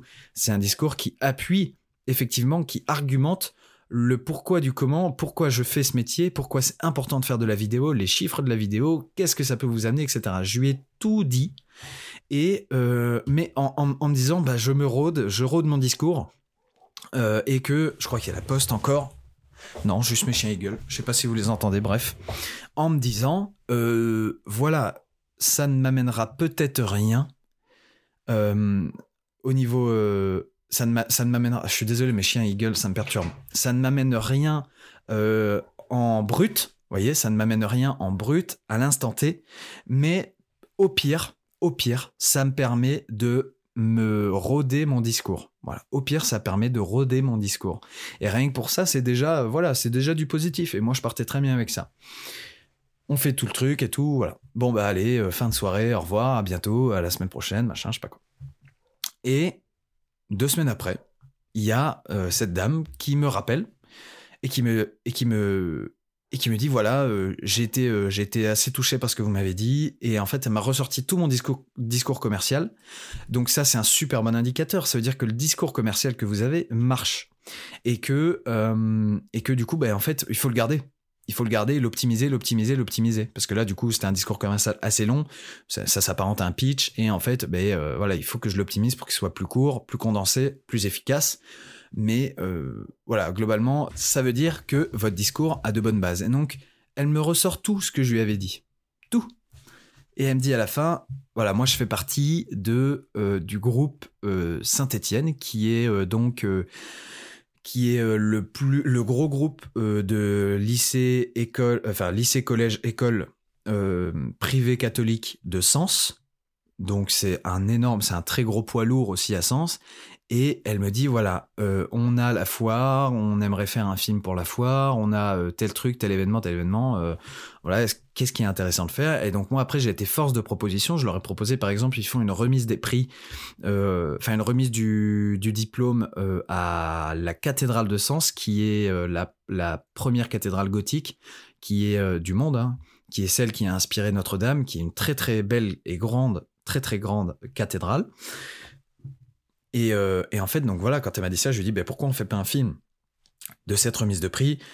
Au niveau du, au niveau du marketing de, leur boîte, c'est exceptionnel puisqu'en fait, vous montrez que vous êtes solide, que vous avez les moyens parce que vous faites des trucs dans des cathédrales, vous montrez que vous avez confiance à tel point, euh, confiance en vous, que euh, vous arrivez à faire un truc dans une cathédrale, dans la grande cathédrale de Sens. Ça, c'est assez exceptionnel. Et en plus de ça, bah en fait, c'est juste trop beau. c'est juste trop beau. Ça fait, bref, ça fait de, la notoriété de fou. Et donc, on a discuté pour faire ces trucs-là. Et au final, aujourd'hui, euh, on est en passe de, faire trois contrats ensemble. Et, c'est mortel. Alors qu'à la base, je le rappelle, je partais en me disant, bah, euh, bon, bah voilà, je rôde mon discours, je discute avec quelqu'un. Cette personne m'a recommandé. Puisque dans les clubs d'affaires, on se recommande euh, entre nous. Cette personne m'a recommandé à une autre boîte, un cuisiniste, avec qui malheureusement on ne peut pas travailler puisque euh, la chaîne, euh, enfin c'est une chaîne et la direction euh, ne veut pas qu'il y ait de page Facebook ou ce genre de choses pour les franchisés puisque bah il y a des gens pas sérieux qu'on qu'on ont essayé de faire ça, de gérer des pages Facebook, etc. Et ils nous racontaient qu'en fait, bah, soit la page Facebook était gérée au début, puis plus gérée, soit elle était mal gérée alors que c'est des cuisines haut de gamme, très haut de gamme, euh, et que ça marche pas pour l'image de l'entreprise. Donc malheureusement, ils ont arrêté, donc on peut pas travailler ensemble. Mais elle m'a recommandé. Euh, cette dame-là m'a recommandé aussi à un autre. Euh, à un autre comment un autre à une autre entreprise qui fait de l'usinage de précision pour pour la NASA pour ce genre de trucs euh, qui a besoin aussi de mes services. Et donc, en fait, pour vous dire que le monde est petit, le monde parle très vite. Voilà, le monde parle très vite. Des gens à qui vous pensiez, euh, vous ne pensiez rien vendre, vont vous amener certainement du professionnel plus que d'autres, plus que des, plus que des boîtes déjà en place. Et donc ça, c'est voilà, ça c'est vraiment très très satisfaisant. Et tout ça, ça a marché parce que j'ai montré que j'avais confiance en moi, que j'avais construit des trucs, que j'étais solide et donc, euh, pour, voilà, le conseil que je vous donne aujourd'hui, pour avoir confiance en vous, euh, il faut d'abord construire des projets. Évidemment, il faut avoir des bases solides. Ça, c'est la base des bases. Il faut avoir des bases solides. Construisez un truc, construisez un produit, construisez un service. Euh, trouvez les arguments qui vont vous comment qui vont vous persuader vous-même en fait de, que votre solution est la meilleure et que votre solution doit être euh, euh, vendue aux gens. Et pourquoi elle doit être vendue? En fait, trouvez, voilà, exactement, trouvez l'élément clé, trouvez... Euh, dites, votre discours commercial doit montrer aux gens pourquoi vous êtes persuadé que votre solution est la meilleure. Voilà. Évidemment, pour avoir confiance en soi, il faut construire un truc de solide. Euh, on ne base pas, on ne, peut pas jouer un rôle sur, euh, des bases euh, mouvantes. C'est impossible. Mais comme je vous ai dit, voilà, construisez un truc solide pour montrer que vous avez confiance en vous. Commencez par jouer un rôle, commencez par oser, je dirais, oser avoir confiance en vous. Montre, jouer le rôle du mec qui maîtrise la situation sans tomber dans l'excès des grands gestes, des grands discours, des grands machins et tout ça, ça va vous défavoriser à mort. Voilà. Juste montrer que vous êtes solide, qu'on ne peut pas vous perturber.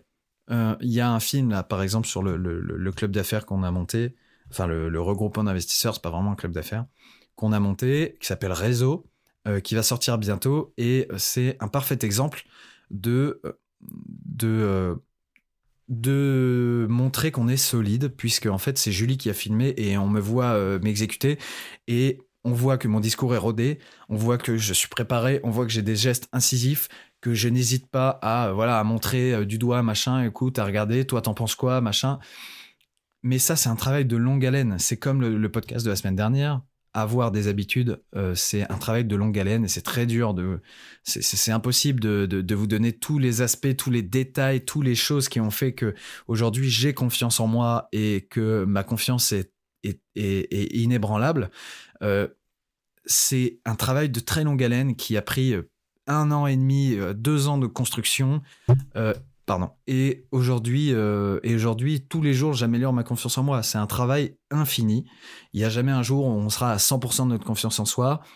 surtout que la confiance en soi, c'est pas comment, c'est pas, c'est pas genre on n'a pas une, on n'a pas une, une jauge de confiance en soi qui est plus ou moins remplie, qui gère une dose, enfin je veux dire une, une, une jauge principale. On a plein de jauges de confiance en soi en fonction des projets, en fonction des choses. Euh, moi, il y a des choses où je n'ai pas confiance en moi sur certains projets puisque j'ai pas des bases assez solides, puisque j'ai pas assez travaillé sur tel ou tel truc, parce que voilà. Donc maintenant, comme ça, je peux identifier les choses sur lesquelles il faut que je travaille pour avoir des bases solides pour pouvoir me construire effectivement euh, une confiance en moi. Euh, et après, jouer le rôle de la confiance en soi, de dire si si je suis solide, si si euh, mon discours est rodé, même si c'est faux et que vous êtes au début de l'aventure et que vous vous rodez sur euh, le, le, le, le, produit que vous voulez proposer. mais ça c'est la base des bases, voilà. Voilà pour voilà pour le sujet de la semaine. et du coup, on n'a même pas parlé effectivement d'être propre sur soi tout le temps. Et ça rejoint ça, d'être propre sur soi tout le temps, déjà d'être bien habillé, d'être... Alors bien habillé, ça veut pas dire euh, costard-cravate. Hein. Être bien habillé, je suis désolé, vous entendez mes chiens qui gueulent, ça me perturbe vraiment, c'est très très chiant pour rester concentré. Euh, n'ayez pas de chien. Euh, conseil de vie, n'ayez pas de chien. Non, je rigole, c'est incroyable d'avoir des chiens, euh, c'est trop trop cool. Si tant est qu'on s'en occupe bien, hein, évidemment. Euh, je veux dire, moi c'est des bergers australiens en appartement par exemple, bah ils, ils, aiment pas. Hein. Voilà, c'est des chiens qui aiment sortir. Donc si vous voulez des chiens d'appartement, prenez des petits chiens s'il vous plaît. Je vous en supplie, prenez pas des bergers allemands par exemple. bref, parenthèse fermée. être propre sur soi, c'est donc j'essaie déjà d'être bien habillé et être bien habillé, ça veut pas dire être en costard cravate. Être bien habillé, ça veut dire avoir un t-shirt repassé, un pull propre repassé, un pantalon, euh, même un jean clair euh, propre, ou euh, un pantalon comme moi je mets souvent chino en, beige ou voilà. D'être propre, d'être bien habillé propre, c'est très important puisque ça vous donne confiance en vous aussi. Voilà. D'avoir des belles chaussures un peu cirées, machin, voilà, arrêter avec les baskets, ce genre de trucs ça vous donne confiance en vous puisque ça vous met dans un état de euh, bah, je suis bien habillé. Alors peut-être, alors si j'en ai parlé avec euh, avec ma copine et, elle m'a dit que c'était pareil chez les filles, chez les femmes, euh, mais moi je parle au nom des, des mecs. voilà, d'être en costard cravate, si vous êtes déjà mis en costard cravate une fois dans votre vie, donc je vous ai dit c'est un peu l'extrême, mais de vous mettre en costard cravate, ça donne une confiance instantanée en soi, instantanée. Il n'y a pas de voilà, instantané, on a confiance en soi. Euh, enfin, on a un semblant de confiance en soi. En général, ça redescend assez vite.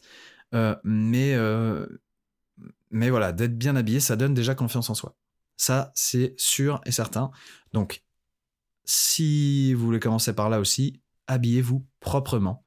Voilà, arrêtez avec les survêtements, arrêtez avec les baskets, arrêtez avec les machins. Investissez un petit peu d'argent. Aujourd'hui, il y a des choses qui coûtent pas très cher. voilà, achetez-vous un chino propre, une petite chemise, un pull propre, etc. Aujourd'hui, par exemple, moi, je m'habille pratiquement tous les jours, euh, chemise cravate. C'est devenu mon, c'est devenu mon, mon, habit de tous les jours. Euh, mais j'ai commencé en euh, m'habillant, ben, tout simplement bien, bien coiffé, voilà, propre, rasé, enfin rasé ou du moins la barbe taillée si vous avez de la barbe. voilà, juste être propre, pas être. quand je dis bien habillé, c'est être propre. Donc soyez propre. Déjà d'une pour votre confiance en vous, mais également pour les gens en face. Encore une fois, ça parle très vite, ça joue sur l'image, si on est bien habillé, ça donne confiance. Ça donne confiance. Imaginez, euh, vous voulez acheter un produit et vous voyez un mec euh, qui est euh, dépravé avec un jean troué, avec un t-shirt pas repassé, avec des cheveux pas coiffés. et à côté, vous avez un mec qui a ne serait-ce qu'une chemise, pas forcément de cravate, hein, ne serait-ce qu'une chemise avec un petit chino repassé et des pompes propres. bah, croyez-moi que vous allez aller vers le mec qui est propre. Voilà, peu importe vos idées politiques, si le mec de gauche ressemble à rien et que le mec de droite est propre, il va aller à droite. Enfin, vous allez aller à droite, c'est normal, c'est normal. C'est ancré au fond de nous, ça inspire, ça inspire la confiance, ça inspire l'homme solide ou la femme solide, ça inspire, voilà, ça inspire que du bon. Voilà, ça inspire la santé, ça inspire la vivacité, ça inspire euh, le, la réussite. Euh, c'est aussi ça, c'est aussi ça. Effectivement, euh, être bien habillé et avoir confiance en soi, ça montre qu'on réussit. Même si on n'a pas réussi, mais ça montre qu'on réussit. Ça montre que voilà, on est sérieux. Et du coup, bah, d'être bien habillé là, ça, joue en ma faveur, mais ça joue aussi en faveur de mon cercle, ça joue en faveur de mon réseau. Imaginez si j'étais allé en tournage pas bien habillé, ok euh, tous les gens que j'ai rencontrés, ils auraient dit, bah non, le fils de Cyril et tout, et ça aurait défoncé mon père, ça aurait défoncé le réseau, euh, tout ça parce que euh, j'avais des chaussures trouées ou parce que j'étais pas coiffé. Ça, c'est impossible. Voilà. Donc, voilà, pour prendre soin de soi, être propre, ça vous donne confiance en vous, ça vous fait aussi prendre soin de vous, et ça, c'est vraiment ça, ça fait vraiment du bien. Moi, je sais que, que voilà, j'en ai parlé dans l'épisode 1 avec Mathieu. Avant, je prenais pas soin de moi du tout, je faisais pas de sport. Voilà, c'est pareil, faire du sport, être bien gaulé, ça inspire la santé, ça inspire la confiance. plutôt qu'être un petit peu avec un bidabière et tout. Bref. Quand j'ai. Quand, euh, quand j'étais avec ma copine avant, euh, je ne prenais pas soin de moi. Je m'habillais n'importe comment. Euh, enfin n'importe comment, je m'habillais juste pull New Balance à la con, un jean, voilà, des baskets pas, pas très belles, un jean trop serré. J'étais pas forcément coiffé, j'avais pas la barbe de tailler, rien. Et en fait, quand on s'est séparé avec ma copine, donc j'en ai parlé hein, dans le podcast, euh, j'ai eu une envie de prendre soin de moi euh, plus forte que tout et j'ai pris soin de moi. J'ai commencé à bien m'habiller. Je suis allé me payer un vrai coiffeur euh, vraiment propre qui m'a trouvé une coupe qui m'allait. Je suis allé m'acheter un petit peu des fringues un petit peu plus belles et tout. Et petit à petit, petit à petit, petit à petit, j'ai commencé à mieux m'habiller, à des t-shirts voilà repassés et tout. Enfin bref, j'ai commencé à vraiment prendre soin de moi et je peux vous dire que ça fait vraiment du bien au moral de prendre soin de soi au niveau, au niveau euh, physique. Ça fait vraiment du bien et c'est très très important. Euh, ça permet de prendre du temps pour soi, de décrocher un petit peu de... Euh, parce que, fun fact, vous existez. Fun fact, vous êtes une personne. Il y a les gens autour, il y a les gens pour qui vous travaillez, il y a vos proches, il y a les gens pour qui vous donnez de l'énergie, mais est-ce que vous vous donnez de l'énergie à vous-même? Ça, c'est très important de se donner de l'énergie à vous-même. Et, moi, c'est quelque chose que je faisais pas. Je ne me donnais aucune énergie pour moi-même. Et aujourd'hui, je donne beaucoup d'énergie à moi, à moi-même. Je donne, euh, je vais dire 50, 50% de mon temps aujourd'hui, c'est pour moi et moi seul. C'est pour prendre soin de moi, pour mettre euh, ma crème de ma crème de pétasse par exemple, pour mettre, euh, pour aller marcher, pour faire mon sport, pour repasser mes fringues, pour voilà. Euh, c'est pour écouter mes podcasts, pour lire des livres. Aujourd'hui, 50% de mon temps, même je dirais même peut-être même 60% de mon temps est consacré à moi uniquement. Voilà. C'est très important pour, euh, pour ça. Euh, pour le moral, c'est très important de prendre soin de soi, les gars. Donc prenez soin de vous. et en plus de ça, c'est très important pour votre santé aussi, hein, de manger correctement, de pas fumer, de pas boire, de pas, enfin de pas boire avec modération du moins, tout ça, c'est très d'avoir des heures de coucher, d'avoir des heures, des, des, heures de sommeil, voilà, assez assez grandes, d'avoir un mode de vie qui est globalement assez sain, sans être parfait, mais globalement assez sain, c'est-à-dire pas manger d'éléments trop transformés, pas fumer. tout ça, vous allez voir que ça va vous faire beaucoup de bien. Et après, vous pouvez step up, euh, euh, et, glow up. Ça, ça sera aussi le sujet d'un podcast, mais il faut absolument que vous glow upiez euh, et que vous que vous coiffiez quand vous sortez dans la rue, parce que c'est inadmissible de sortir en survette et pas coiffé. Je vous le dis, même même et surtout un dimanche, puisque je le rappelle, le dimanche est le plus beau jour de la semaine et on est censé être les mieux habillés, voilà.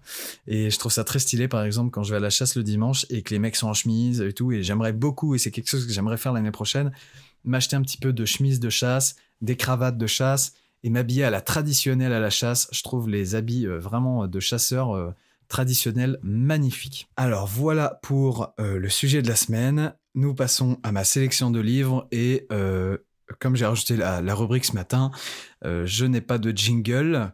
Euh, mais Célian, vu que tu écoutes, euh, tu veux me faire un beau jingle pour euh, la sélection de livres.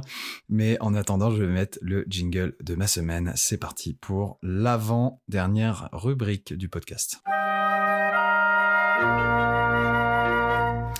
Ok, alors le livre de la semaine. Comme je vous expliquais en intro du podcast, les livres ne sont pas forcément des trucs de business à proprement parler, c'est-à-dire que euh, ça ne sera pas, euh, je sais pas, par exemple, là j'ai un livre qui est génial dont je vous parlerai qui s'appelle 100 millions offers, euh, qui m'a été conseillé par Clément Mandrillon, que je vous invite à suivre sur Instagram aussi, Studio Cassette, qui, a, qui, qui fait des films d'entreprise également sur Lyon. Euh, et euh, donc je disais, ça peut, ça peut être des livres plus de développement euh, personnel. Je, déteste ce, terme, mais plus de développement dans la vie personnelle qui vont vous servir dans la vie professionnelle. Des aspects de la vie qu'on peut considérer comme personnels qui vont vous servir dans le professionnel. Aujourd'hui, je vais vous présenter le livre Ne coupez jamais la porte en deux de Chris Voss, qui est un livre génial, pas très long, et que je vous conseille vivement. Je vais vous lire le résumé que j'ai écrit, euh, rien que pour vous, pour vous présenter le livre. Alors, Ne coupez jamais la porte en deux est un livre écrit par Chris Voss, un ancien négociateur du FBI spécialisé dans les prises d'otages internationales. Déjà, c'est stylé. Déjà, c'est stylé. Le titre du livre fait référence à une expression française signifiant ne compromettez jamais à moitié. Dans ce livre, Vos partage ses expériences et ses conseils en matière de négociation en mettant l'accent sur l'importance de la communication efficace et de la compréhension des motivations de l'autre partie. L'auteur insiste sur le fait que la négociation n'est pas simplement une question de compromis, mais plutôt une recherche de solutions mutuellement avantageuses. Il présente également des techniques pratiques telles que l'utilisation de l'empathie, de l'écoute active et du langage corporel pour influencer positivement la dynamique de la négociation. En résumé, Ne coupez jamais la poire en deux offre des conseils pratiques basés sur l'expérience de l'auteur en matière de négociation visant à aider les lecteurs à améliorer leurs compétences de communication et obtenir des résultats plus favorables lors des négociations. Euh, vous comprendrez que ça a largement à voir avec ce que je vous ai raconté dans le sujet euh, donc c'est vraiment un, livre en plus pas cher, en livre de poche. Je vous le conseille vraiment sur euh, sur Amazon. Euh, d'ailleurs, si si vous voulez acheter des trucs sur Amazon, j'ai un lien affilié sur Instagram dans mon Linktree. Donc je vous laisse je vous laisse aller checker sur mon Instagram. c'est une manière de me soutenir. donc ce livre-là, je vais pas refaire tout le speech du sujet, mais voilà, ça rentre exactement dans ce dont je vous ai parlé. le livre fait, le livre fait alors attendez. Voilà. Combien de pages Il fait? 288 pages. Voilà, c'est vite torché. En plus, ça se lit très bien. Euh, donc euh, voilà, je vous le conseille vivement. Euh, et, voilà, donc ce livre va vous servir à apprendre du coup des techniques de pour pour influencer du coup en votre faveur une discussion. C'est exactement ce que je vous racontais tout à l'heure avec le discours marketing euh, commercial euh, euh, et, de pouvoir tirer du bénéfice de toutes les relations que vous pouvez avoir, tant personnelles que professionnelles, tirer du un maximum de bénéfices, un maximum de, bénéfices des discussions. Voilà, en mettant en œuvre ce qu'il raconte dans ce livre. Et lui, il en fait avec, avec des, prises d'otages, euh, mais des mecs, euh, enfin, c'est. C'est passionnant ce qu'ils racontent. C'est des prises d'otages énormes avec euh, voilà beaucoup beaucoup de beaucoup beaucoup de risques avec des, des, des otages voilà et en fait il, raconte que il prend par l'empathie, il prenait par l'empathie les preneurs d'otages, il discutait effectivement, il faisait de l'écoute active, de la négo... Enfin, c'est vraiment génial. Je vous le conseille vivement. Et euh, nous allons passer donc, je, ça sert à rien que je, vous parle plus de ce livre, à part vous le conseiller, allez-y, foncez, c'est vraiment un très bon livre, et, euh, et vous m'en direz des nouvelles, et ça rejoint, vous mettez tout ça en corrélation avec tout ce dont je vous ai parlé pendant le sujet, et, euh, et vous allez... Pardon, et vous allez, vous allez en tirer énormément de bénéfices, j'en suis sûr. Nous passons maintenant à la dernière rubrique, la rubrique questions-réponses, dont nous avons un jingle qui est peut-être bien mon préféré. Je vous laisse, je vous laisse kiffer ça. Euh, la dernière rubrique, questions-réponses, les questions que vous m'avez posées sur Instagram.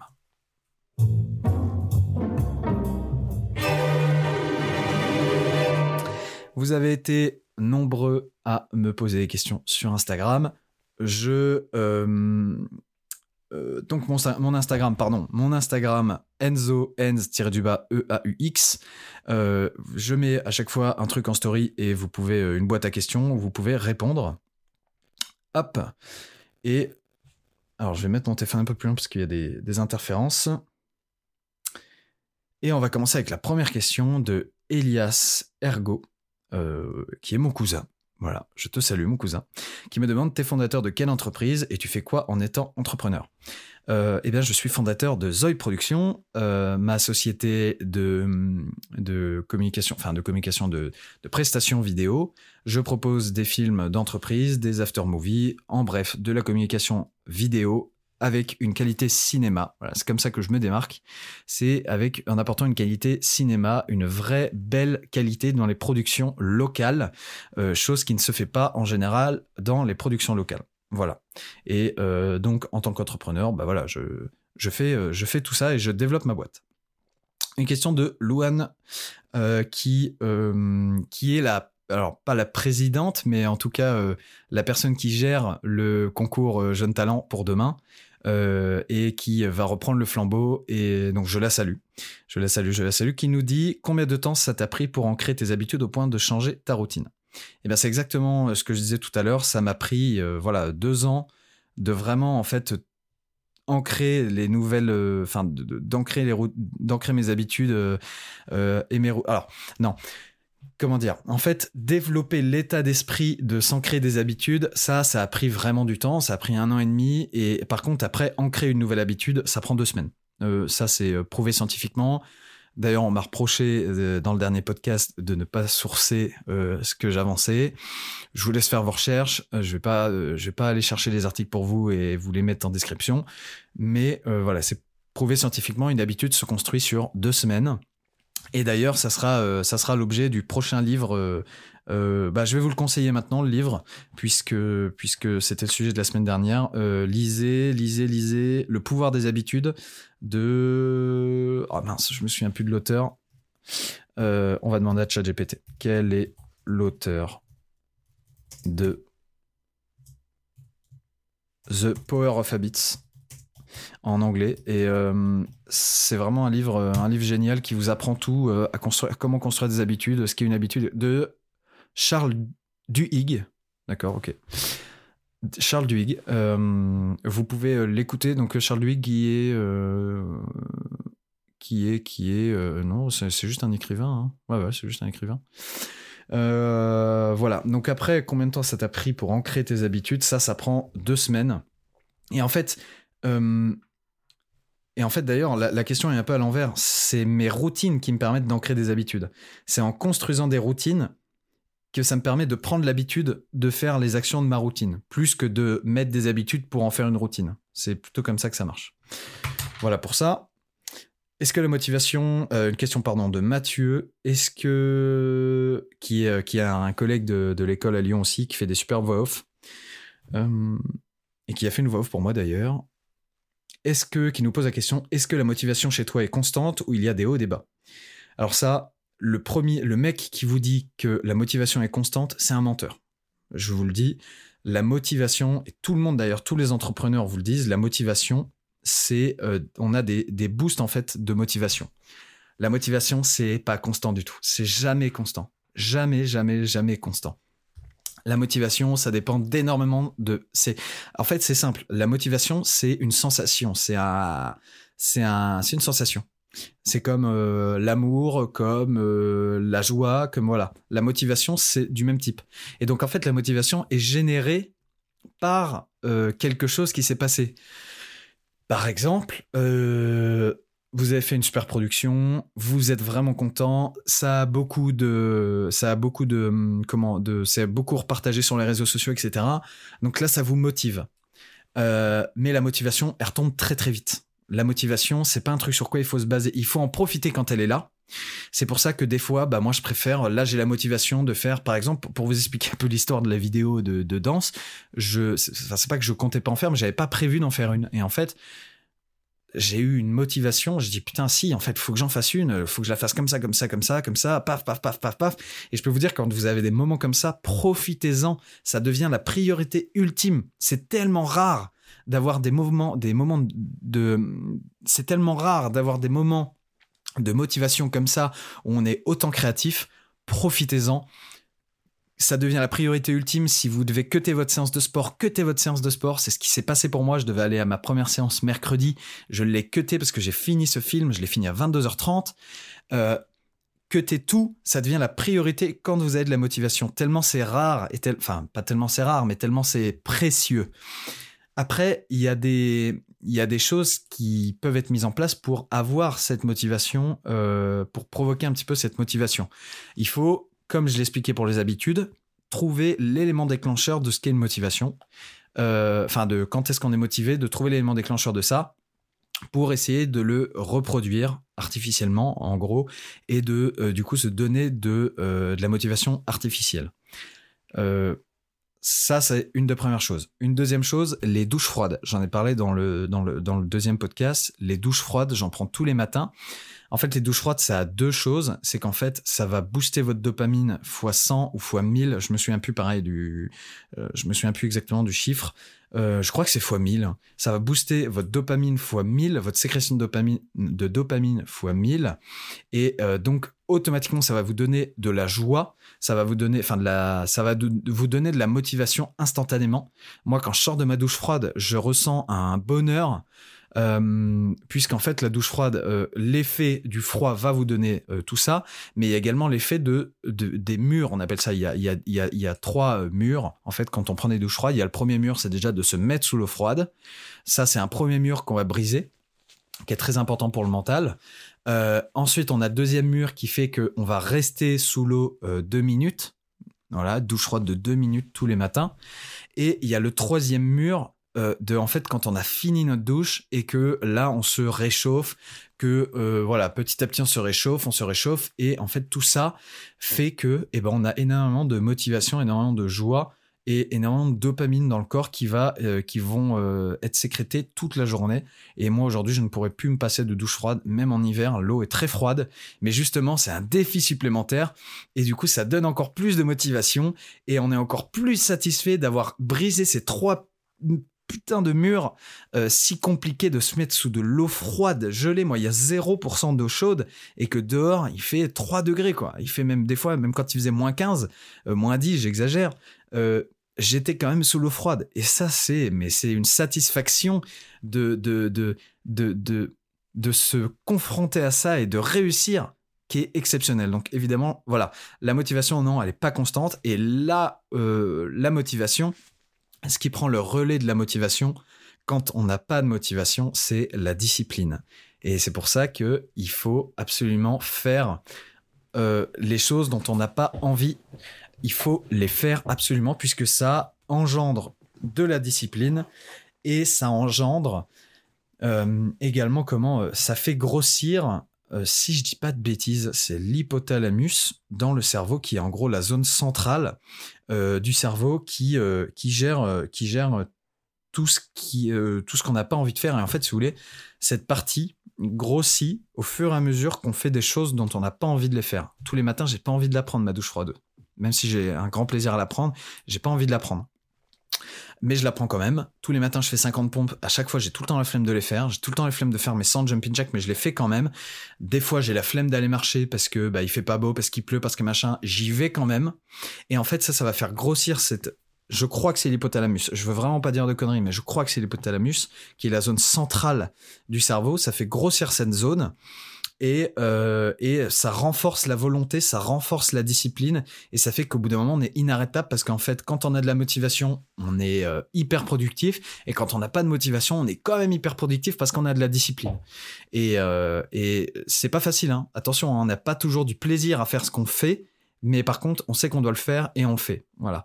Le plus important, la finalité, les choses sont faites. Que ça nous, a, ça nous ait fait plaisir ou pas de le faire, au, final, les choses sont faites. C'est bien ça le plus important. Et euh, en plus de ça, petit détail, mais on s'est rendu compte que euh, les personnes qui vivent le plus longtemps avaient des hypothalamus développés plus que la moyenne. Et donc, euh, voilà, enfin, c'est même, même chez toutes les personnes qui ont vécu plus longtemps que la moyenne, euh, toutes les personnes avaient un hypothalamus plus développé que les autres parce qu'ils ont fait des choses qu'ils n'avaient pas envie de faire et donc du coup, bah, en fait, euh, elles ont assuré quelque part leur survie en faisant ce qu'il fallait faire, peu importe les conditions. Donc voilà pour te répondre, Mathieu. Et la dernière question, Agathe, qui me demande la gestion du stress. Alors comment, du coup, je, j'en tire la question comment je gère mon stress? On a, quand on est entrepreneur, on a un niveau de stress constant. On en parlait dans le premier épisode, mais en gros, on a une voix derrière de la tête tout le temps qui nous dit réussis, réussis, allez vas-y réussis là, réussis, réussis, putain mais réussis, voilà tout le temps, constant, constant, constant, constant, constant. Et c'est, euh, mais par contre qui nous dit pas comment. Euh, moi je suis là, je dis mais attends, euh, réussis, ouais ok, mais comment? Je sais pas, mais tu réussis, j'en ai rien à péter de comment tu réussis. Et ça c'est extrêmement, euh, ça c'est extrêmement stressant effectivement. Euh, et donc, euh, bah, pour gérer ce stress, il faut avoir des, il faut, ben en fait, il faut apprendre à vivre avec. On a toujours ce petit stress. C'est ça, il ne faut pas se frustrer d'avoir toujours ce petit stress. C'est normal qu'on ait toujours ce petit stress. C'est ce qui nous tient aussi. C'est ce qui nous fait avancer. C'est ce qui nous fait nous élever. C'est ce qui nous fait faire des choses. C'est tout à fait normal. Et comment je gère le stress bah, Tout simplement, je prends soin de moi. Je fais les douches froides, ça gère énormément aussi le stress. Je fais mon sport. Quand je suis au sport, je déconnecte du boulot. Je déconnecte, j'écoute des podcasts euh, sur euh, la géopolitique, j'écoute des podcasts sur euh, la culture, j'écoute voilà des podcasts, notamment le podcast de Julien Rochdy que je vous conseille vivement, le podcast 10 000 pas évidemment que j'écoute le matin, le podcast Burger Ring que j'écoute pour me détendre puisqu'il est vraiment très très drôle de Papacito. Voilà, déjà ça, le sport, c'est génial pour la gestion du stress. Les douches froides, c'est top. Le sommeil. Le sommeil, j'ai fait une longue, euh, une longue analyse du sommeil. Enfin, une longue analyse. J'ai parlé longuement du sommeil dans le dernier podcast. C'est absolument euh, crucial d'avoir un bon sommeil pour bien gérer le stress.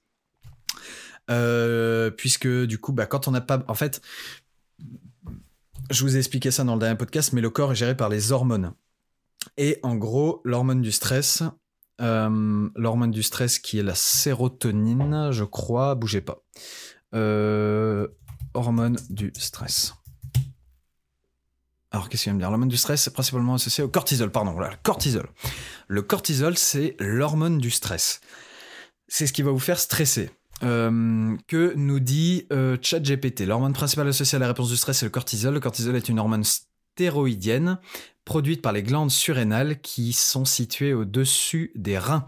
Il est libéré en réponse à une situation de stress physique ou émotionnel. Donc ça, c'est en rapport aussi avec les douches froides. Hein. Euh, les douches froides nous, euh, nous euh, mettent face à un stress émotionnel et physique, parce qu'on a le froid, mais surtout émotionnel, parce qu'on sait qu'on va se mettre sous de l'eau froide. la libération du cortisol fait partie de la réponse d'urgence du corps, souvent appelée la réponse de lutte ou de fuite. Effectivement, voilà, c'est tout à fait vrai. Euh, lorsqu'une personne est confrontée à un danger ou une situation stressante, le corps libère du cortisol pour augmenter la disponibilité d'énergie, favoriser la vigilance mentale et moduler divers processus physiologiques. Cela inclut l'augmentation du taux de sucre dans le sang, la suppression des fonctions non essentielles à court terme, dont comme la digestion ou la préparation du corps à faire face à une situation stressante. Voilà, donc c'est exactement euh, ce que je disais. Le cortisol, euh, en fait, plus comment moins on dort, moins on dort bien, moins on a un sommeil réparateur, plus on a de cortisol dans le corps. Et donc, plus on est enclin à être stressé. C'est normal. C'est pour ça que quand vous dormez mal, vous avez mal au ventre, vous êtes stressé, vous n'êtes pas bien, euh, voilà, vous êtes tendu. Quand on dort mal, c'est à cause du cortisol. C'est parce qu'on a trop de cortisol. Euh, d'ailleurs, le cortisol, c'est ce qui vous fait vous réveiller. Hein. c'est comme ça qu'on se réveille naturellement. C'est grâce au taux de cortisol qui augmente nous réveille et euh, redescend petit à petit. C'est pour ça qu'il est conseillé de boire, le de son premier café de la journée 1h30 à 2h après le lever, puisque le, entre ce temps-là, le, taux de cortisol a le temps de redescendre avant de lui remettre un coup dans la tronche avec du café. Euh, voilà pour ça. Et donc le stress, voilà, sommeil, sport, euh, nutrition, évidemment, puisque du coup, euh, la nutrition est gérée et donc je n'ai pas de pic euh, glycémique, je n'ai pas de pic de sommeil à cause de la, bouffe, etc.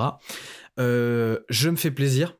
je me fais plaisir sur la bouffe. Le soir, enfin, le, tous mes repas, je les kiffe. Euh, il faut aussi prendre du temps, ben, euh, voilà, pour, euh, pour déconnecter, pour sortir un peu. Ça, c'est quelque chose que j'aimerais améliorer un peu, puisque à Lyon, j'avais tous mes potes. Hors Renaissance, j'en ai pas, j'en ai plus.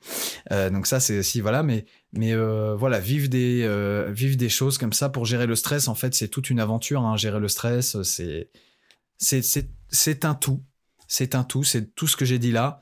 C'est, c'est avoir des relations, voilà, de profiter des moments profiter des moments, d'avoir des moments de ressources familiaux, euh, d'avoir des moments où on se régénère, d'avoir euh, prendre des vacances entre guillemets, c'est pas euh, voilà, c'est c'est pas quelque chose pour se reposer. Enfin, c'est quelque comment dire, prendre des vacances, c'est quelque chose qui doit être pris comme quelque chose pour se reposer mentalement et surtout en fait pour recharger ses batteries plus que pour glander toute la journée. C'est pour recharger ses batteries.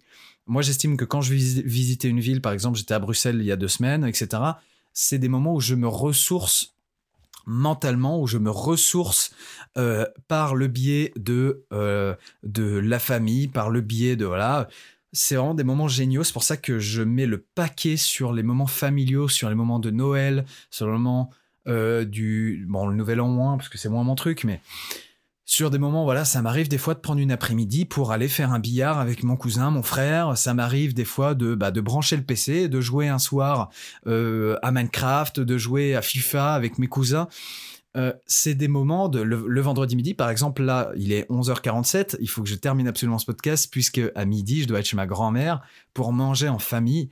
C'est des moments, euh, voilà, ça, nous arrive souvent de nous retrouver, d'aller au, stade, je vais souvent au stade à la GIA. Il faut des moments où ça nous ressource comme ça pour euh, limiter effectivement le stress, et aussi en tirer une satisfaction de se dire ok je travaille toute la journée euh, j'ai choisi de faire tous ces sacrifices, de pas avoir un salaire fixe, d'avoir ce stress constant, etc., pour pouvoir organiser mes journées comme je le veux, pour justement me déstresser. Les 10 000 pas, les 10 000 pas pour sortir. On en parlera aussi dans un autre podcast, mais aujourd'hui, je ne mets plus de vidéos quand je prends ma douche, quand je vais me coucher, quand je fais à manger, etc. Je ne mets plus de vidéos. Ça, c'est quelque chose que je mettais tout le temps. Parce qu'en fait, le cerveau, s'il a tout le temps un truc qui tourne, une vidéo, un podcast, un machin, un ceci, un cela, tac, tac, tac, tac, le cerveau, il se repose jamais pour réfléchir. Et en fait, quand est-ce qu'on réfléchit? Eh ben, on réfléchit avant de dormir, quand il n'y a plus aucun bruit, on réfléchit la nuit, on réfléchit machin, et en fait, c'est pas des moments très cool, parce que le soir, on est fatigué, donc du coup, ça nous fait déprimer de réfléchir à des trucs. Le matin, c'est pareil, quand on se lève, on a la tête dans le fion, euh, machin, euh, on a du taux de cortisol qui est très élevé, du coup, ça nous fait stresser de réfléchir à ces trucs-là.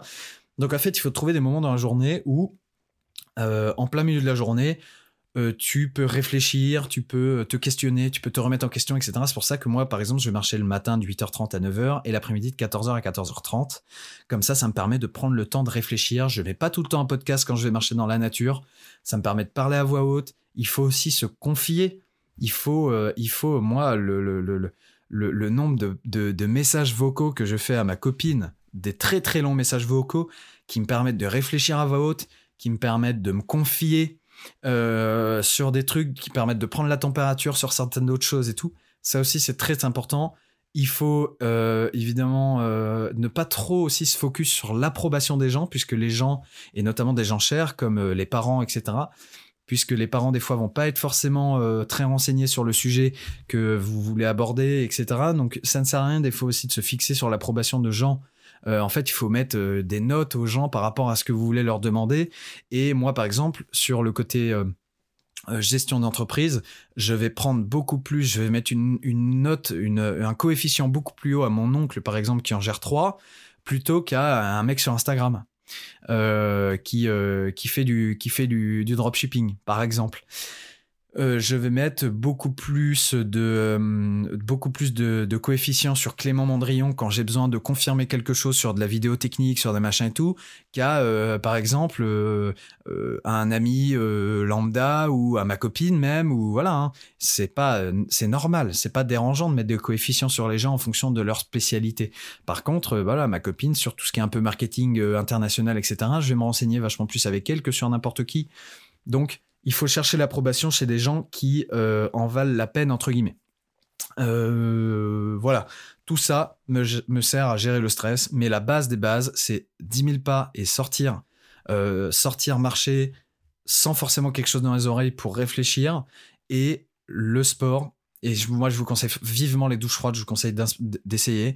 Pas forcément les douches froides à 100%, mais une douche froide à déjà 60-40 ou 70-30 d'eau froide. Des douches fraîches, commencer avec ça et puis descendre petit à petit, petit à petit.